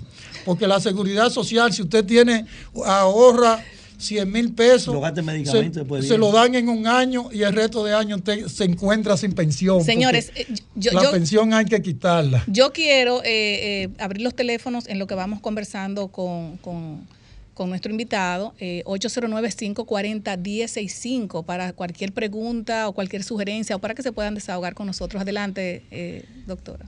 Francisco, de verdad que qué importante que usted cuente la historia y que también hable. Hay mucha gente que desconoce cómo nacieron las cosas, Así es. el esfuerzo que se toma sembrando para que hoy día uno pueda caminar por una calle. Y me llena de mucha conmoción que usted cuente esa historia y cómo usted forma parte del origen de lo que hoy conocemos como Santo Domingo Oeste. Pero mantener eso en el tiempo eh, debe obedecer a políticas públicas en términos municipales muy serias. Y a mí me gustaría que usted nos hable, usted como municipio, porque yo sé que usted vive, yo he ido a su casa, yo sé que usted vive en el municipio de Santo Domingo Oeste, ¿cómo usted evalúa las políticas que se están llevando a cabo actualmente por la gestión municipal del licenciado Andújar y también ¿cómo usted ve que se está direccionando el presupuesto participativo que es asignado al municipio de Santo Domingo Oeste? Pero, pero permiso, antes de contestar, tenemos varias, tenemos, Parece que tú no me visitabas como amigo. tenemos, tenemos, tenemos una llamada. Buenas tardes, desahógate. Buenas tardes. No, su amiga. Buenas tardes, desahógate. yo. Buenas tardes. buenas tardes. Buenas tardes. Buenas tardes. Mire, estoy en el aire. Sí, sí, claro. Ah, es para. Sí, sí, sí, es para decirle algo. Sí, adelante. Ah, eh, le escucho que están hablando todavía en la emisora. Buenas tardes, desahógate. Bueno, yo no me voy a desahogar. Anota este número por ahí. Sí, ah, 829 ajá, 514 sí, 7801.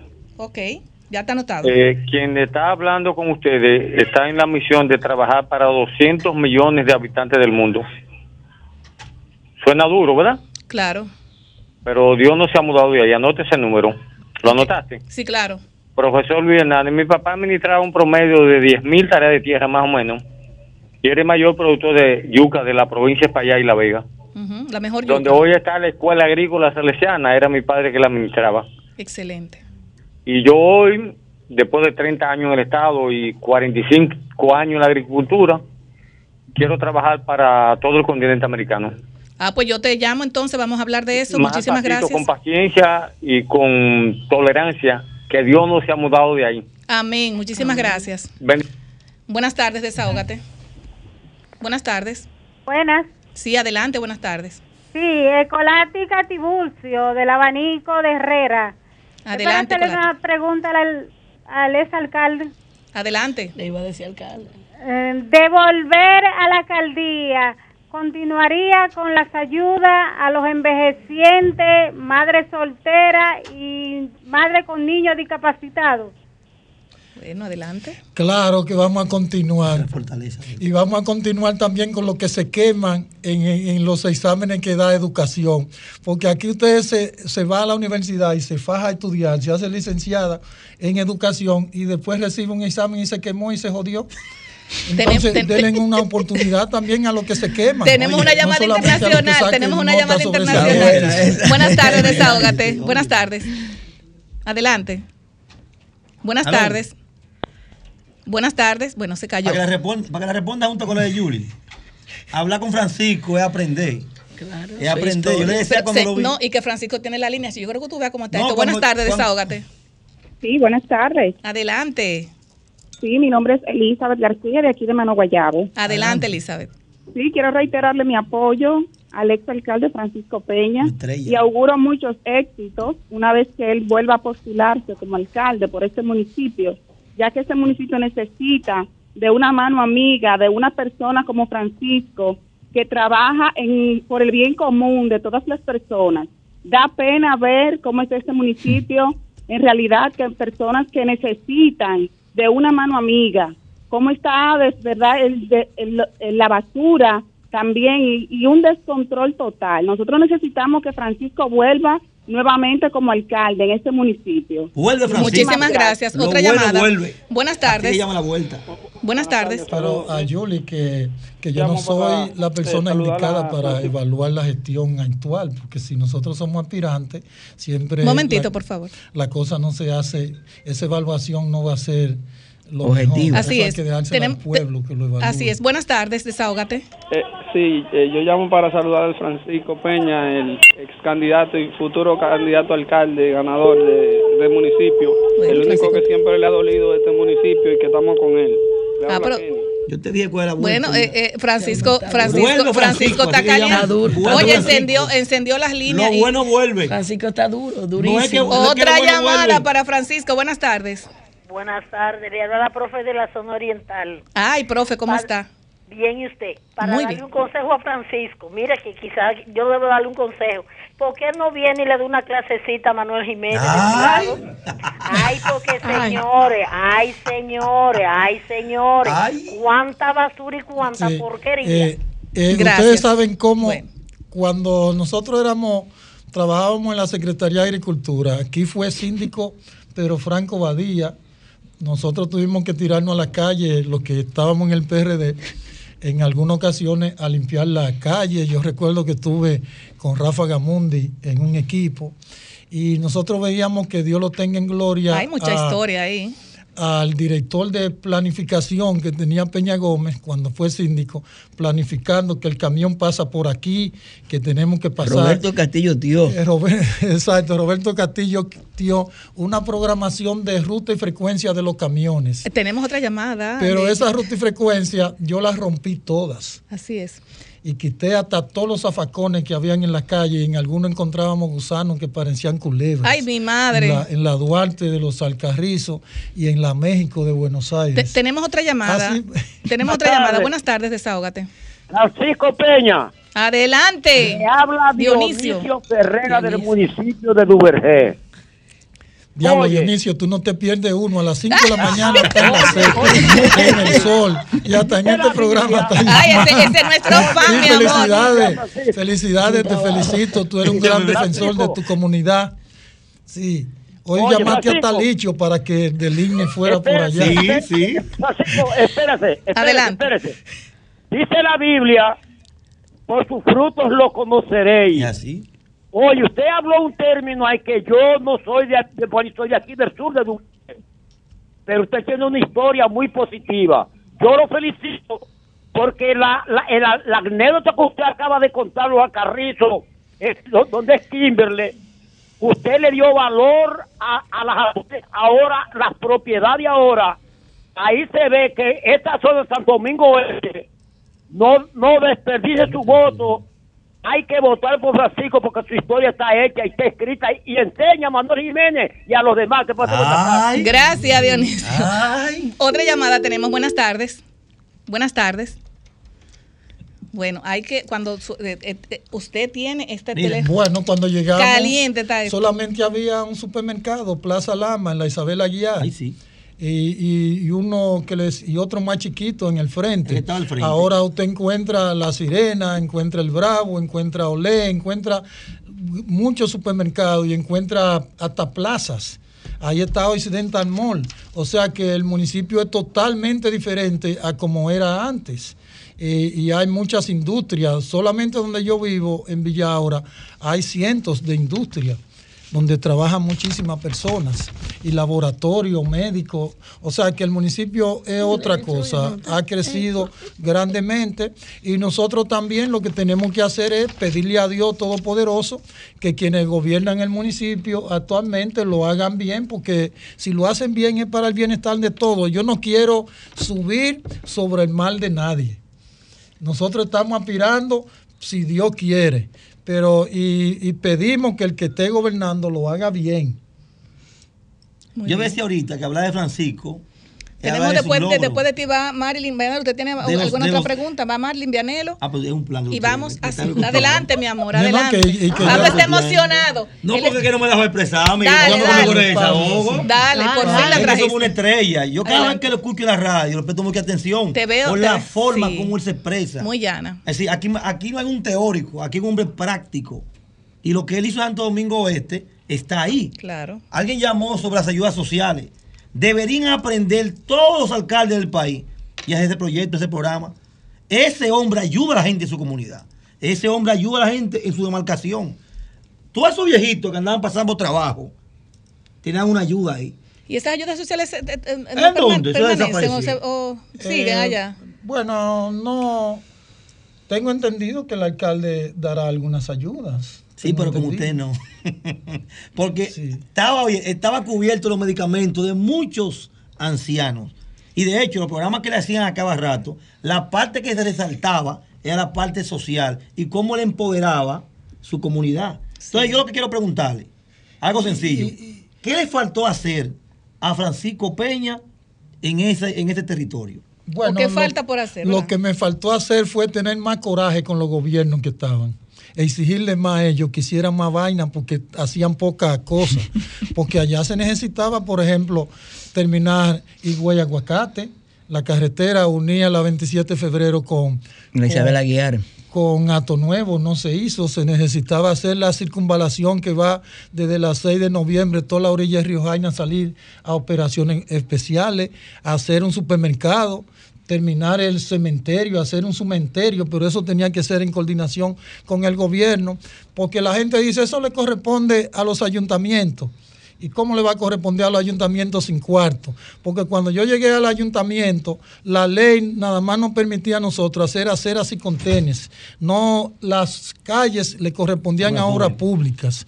Y luego se modificó la ley donde no- se nos iba a dar el 10%, pero nosotros hacer todas las calles interiores de los barrios y obra pública, hacer las calles principales, las avenidas principales y las calles que unen un municipio con otro. Pero nunca nos dieron el 10%, solamente un 2.3%, entonces no nos tocaban. El drenaje pluvial eh, nos to- le toca a los ayuntamientos, el drenaje sanitario le toca a la casa.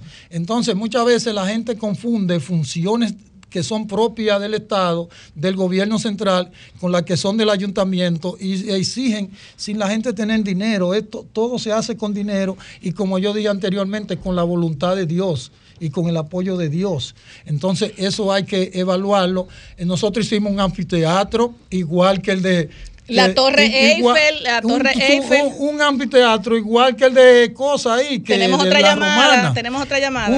Un- que Chabón y no se hace y no se ha sabido la- eh, eh, valorar el anfiteatro está ahí con todo donde se cambian los artistas con todas las cosas con la misma inclinación que tiene que aquí eh, eh, Molina es de La Palma Tú- has subido allá adentro al, al anfiteatro y él lo ve y entonces eso hay que darle uso. Y faltaron algunas cosas que el ayuntamiento y el síndico en compañía con el gobierno tienen que hacerse. Por ejemplo, la escuela de la caoba, que lo oiga la gente, la hizo Leonel Fernández, la que está en Los Coquitos. Pero ¿y quién le dio los terrenos a Leonel Fernández? Fuimos nosotros. Porque esa escuela, cuando Hipólito era presidente, ahí estaba el quilombo. Y nosotros hablamos con el presidente Hipólito, sacamos la gente del quilombo, le dimos casa en el Tamarindo y le dimos solar en Pantoja para que Doña Milagro construyera la escuela. No se pudo construir. Y una vez Leonel Fernández está construyendo un apartamento ahí en Mano Guayabo, inaugurándole. Yo le hablo, Leonel, presidente. Pero nosotros no tenemos aquí en la caoba eh, escuela primaria. Y Rafael Rubio estaba luchando por una escuela primaria y el presidente Hipólito le iba a construir en Milagro, pero no se pudo. Ahí están los solares y él llamó a, a, a las ministras de ese momento, Alejandrina, y Alejandrina va y me dice, Francisco, entrégame los títulos. ¿Y, que, ¿y qué título del diablo? La cosa está ahí, va que construyela, porque nosotros Alcalde, tenemos- tenemos- los tenemos- tenemos- tenemos la- y, la- él, la- y él encomendó la al gobernador y a mí, y ahí está la escuela. La línea llena. Buenas tardes, es. desahógate. Buenas tardes. Buenas tardes. Adelante. Le habla Eleodoro Reynoso del Orbe, de los Alcarrizos. Adelante. Ustedes tienen un pro hombre en esa cabina, un hombre solidario, equidario y con igualdad de condiciones. Es lo mejor que le ha pasado a Herrera. Bueno, yo fui síndico de los Francisco Alcarrizos Peña también. Eliodoro sano. estaba en esa época con nosotros allá, por eso es que él lo dice. Tenemos- un abrazo afectuoso a ti, Eliodoro. Tenemos otra llamada. Y Buenas gracias tardes. por los halagos. Buenas tardes. Adelante. Yo quiero saludar y felicitar a Francisco Peña.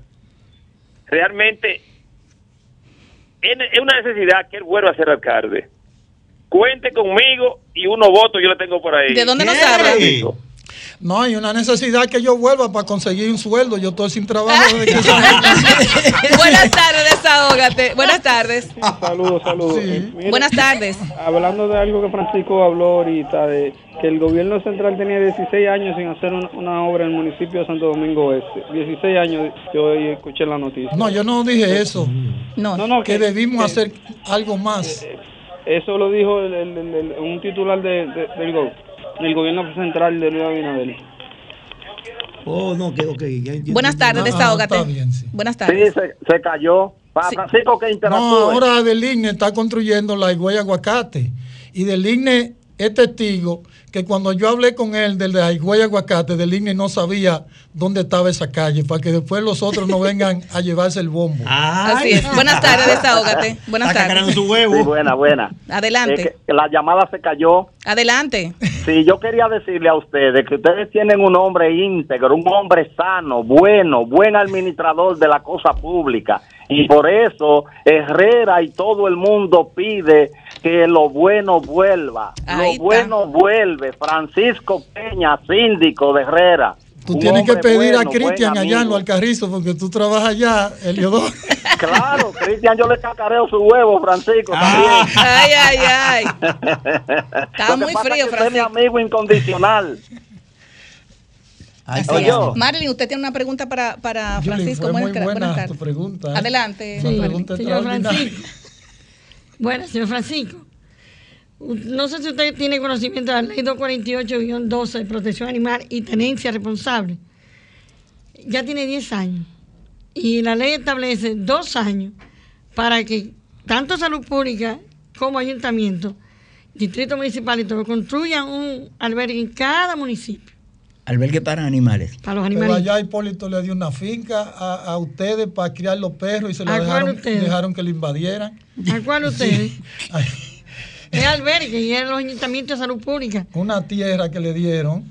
Yo no te enteré de eso. Cuando uno la veía, no, esa tierra es de la mujer de los perros. Oye. Ay, ay, ay, Marley, pero ¿y sabrá Dios? Allá está, allá al lado de la escuela de, de, ahí, vaya a averiguar eso. Bienvenido. ¿A quién? Porque No sé a quién, Yo pero tengo más de decían, 20 esa- años bregando con esa animalitos en la calle. Es de la mujer de los perros y de repente la vemos que la gente se metió y la invadió. No, no, no, ignoro eso. Pero Había que hablar quiera, con usted, sí, para que hiciese. Es hiciese responsabilidad de los ayuntamientos y salud pública. Dos años a la ley. Ya la ley cumple 10 en agosto y no se ha hecho. Ahora en la campaña política, todito dice que lo van a hacer. En la campaña política. Pero después. ¿Usted haría un albergue para los perros allá? Si hay cuarto se hace, y si no hay cuarto, ¿qué tú vas a hacer? Un hospital público. Un hospital público Bueno. para castrar a todos los animalitos en la calle. Eso, lo, eso se coordinaría, pero todo depende del dinero. Y nosotros, el asunto de la atención a los animales y a la gente, eso viene del alma, eso viene del corazón. Eso, eso es un sentimiento humano, eso es amar al prójimo como a ti mismo. Si usted ama al prójimo como a usted mismo, así mismo usted tiene que amar a los animales. Yo amo los estoy- animales. Usted tiene dos a grandísimos en su casa. Sí, yo hablo y am- a- estoy igual que Grisel, que ama más al perro que como dijo Molina, amo que los como lo animales. debe amar. Yo amo Nosotros los tenemos animales. que amar los animales y aquí que está la doctora, nosotros combinaríamos para que la doctora eche el pleito conmigo, con el ministro de Salud Pública, para construir el albergue de los animales, porque los animales no pueden que se muera un animal y van y lo tiran por ahí donde quiera y viene el camión de la basura y lo recoge Ajá. y lo lleva a allá Al vertedero. al vertedero eso tiene que tener un tratamiento especial y yo tengo un nieto que es loco con los animales y que se sabe toda la raza de los animales Usted tiene dos en su vi- casa grandísimos. ¿Cómo que se llaman? Los uno amigos es míos. Y el otro es Fox Terrier. ¿Qué? Bellísimo, bello. Pero tengo que sacarlo todos los días a reunirse con todos los que tienen pulga en la calle,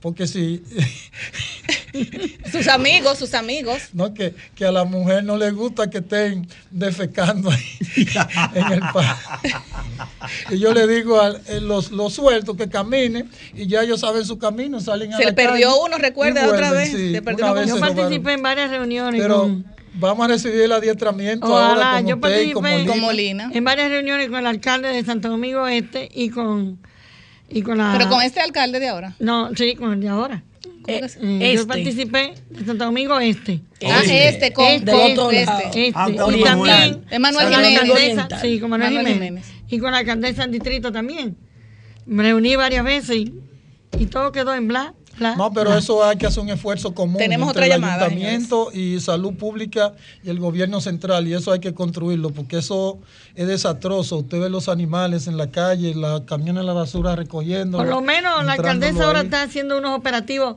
mensuales de castrar animalitos. Muy Ahí bien. en los bomberos de la Mella castran 100 entre dos días. Así Por lo es. menos eso. Tenemos una llamada, señores. Buenas tardes, desahógate. la Sobrepoblación. A la sobrepoblación. Buenas tardes. Sí, del 12 de la Sánchez. Adelante. Sí, mira, eh, Francisco es una persona humana. La persona quieren a Francisco porque Francisco fue un hombre muy humano con la persona. Francisco no es que tiene deseo, aspiraciones del poder. Francisco lo que quiere ir al poder para ayudar. Y eso queremos ayudarlo. Porque si Dios No, quiere, quiero Michelito también. Francisco será el próximo presidente, eh, síndico Para no tener la mujer comunidad. encima todos los días, cada vez que la mujer está fregando y jodiendo. que, gracias, Muchísimas gracias. Muchis- muchísimas gracias, mi amor. No, lo que real. pasa es, lo que Es pasa es que Francisco es así, él es real porque muchas veces nosotros no somos como que ven- queremos vender una imagen que no es la realidad. Y es verdad, cuando usted, el hombre está arrancado, que la mujer está fregando, que no hay cuarto, que se acabe el jabón de fregar. Tú, tú la No, que y, y y- y fácilmente se la tira al hombre en la cabeza de buena lista, ¿tú me entiendes? Pero realmente Francisco es una persona muy auténtica, me, me consta. Eh, eh, cuando fue alcalde visité, eh, eh, o sea, eh, visité con él algunas actividades sociales que hacía y de verdad que la gente en la parte social conecta mucho con él. Ese proyecto, por ejemplo, de la Torre Eiffel, no sé cómo está funcionando ahora porque leí como que estaba... Eso lo quitaron. No, no, eso está, Está en los coquitos. En la, en la No es. caoba, en el parque de la caoba. en el Parque de las Caogas. ¿Cómo está funcionando? Está No, ya está funcionando. La gente va y hacen actividades. Y fue algo que lo conoció prácticamente el mundo entero. O sea que el alcalde tiene sus improntas importantes. Yo tengo una, una, una preguntita que me surge. Usted decía, por ejemplo, que se reunió con el presidente Hipólito Mejía sobre sus aspiraciones, ¿verdad? Sí, sí, nos estamos reuniendo. Pero en- hoy en Somos día, amigos. hoy en día, el, el alcalde de Santo Domingo Oeste es del mismo partido del presidente Hipólito Mejía. Entonces, ¿cómo será el proceso? Usted tiene sus aspiraciones, pero ¿cómo será el proceso? ¿Una convención o un cambio uno por otro? ¿Cómo sería? No, porque acuérdate que eh, Hipólito Mejía es del Partido Revolucionario Moderno, Francisco todavía es del PRD, no sé si él, si él ya... Es, un está- proceso, venimos reuniendo. Pero es un proceso, él está Y reuniendo. estamos realizando actividades y estamos fortaleciendo. Consultas muy importantes. Se están haciendo consultas porque es probable que ninguno de los alcaldes de la, de la provincia el PRD completa es el partido de todos, fue el de Claro. Luis Abinader, también el de Hipólito y de todos los que están en el PRM, y es el partido de todos nosotros, pero nosotros somos más afines con toda la gente del PRM, porque lo conocemos a todos y todos los que están en los puestos Sí, pues, eh, eh, PRM. son amigos de nosotros. pero su amigo de la- pero Hipólito es del PRM y yo soy de Hipólito. Pablo, viene en candidatura O sea, son- única. son el. PRM Sí. tiene en todos los municipios de la provincia de Santo Domingo, el PRM viene con candidatura única, previamente acordada. Y en eso es que están. Entonces, usted, En- usted acaba en- de confesar eso que, que están. Francisco Peña será el candidato por Sí, el PRM. como no será Manuel Jiménez Santo Domingo. este. ¿Qué? Todo eso se está tratando, Acordado. todavía no hay nada. Francisco Peña Eh, está haciendo y- sus consultas. y que lo más, lo más nosotros inteligente. no estamos Claro. de una manera desenfrenada aspirando a alcalde, sino que estamos organizando nuestro equipo y estamos trabajando y si Dios quiere que seamos alcalde, lo vamos a hacer. Miren, le voy a dar un eslogan para que lo publiquen ahí. Francisco resuelve, por eso vuelve. Ahí está. Ya Bueno, saben. Francisco resuelve, por eso vuelve. por eso vuelve. Resolvió, por eso vuelve. No resuelve. sí. Señores, yo, yo tengo, yo le voy a pedir, como Francisco es mi amigo de hace mucho tiempo. Res- ay, sí, yo a él, él sabe que yo a él lo respeto y lo quiero por su forma de ser, del trato que tiene para la gente. Sí. Y eso a mí, eh, lo, lo que son los envejecientes y los niños, eso a mí todo el mundo me compran por ahí, porque él es una persona muy llana, me consta que he estado en su casa y las personas que van ahí se, se, reúnen, le, le dedica tiempo, los escucha, que eso, es más- eso es muy importante en un político, coge la llamada, que también es muy importante en los políticos, y en la, puntualmente él, si no le puede resolver ahora que no está, por ejemplo, como alcalde, bueno, pues por lo menos le presta atención. Pero yo quiero, como él es mi amigo y le tengo confianza, yo quiero que ustedes me den la oportunidad de, ¿verdad?, de hablar de, de Blaze, ¿qué ustedes creen? ¿Qué? Claro, de hablar de Blaze. Blaze es la marca líder en inversores de fabricación local adaptada a nuestro sistema eléctrico y Blaze es por excelencia de la industria electrónica dominicana.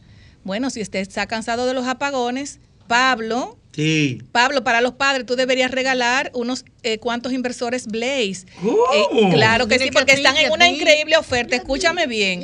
Inversor Blaze de 1.2 kilowatts, 9 mil pesos. De 1.5, 12 mil 500 pesos. De 2.5, 20 mil pesos.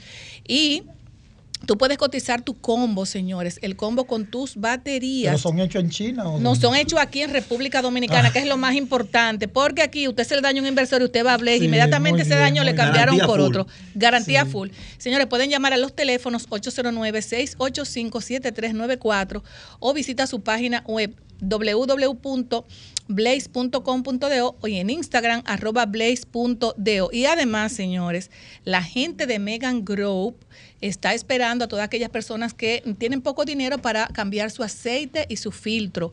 Cuatro cuartos de aceites más un filtro metálico por tan solo 1.900 pesos, impuestos incluidos. Ciertas restricciones aplican y aplica para todas las marcas.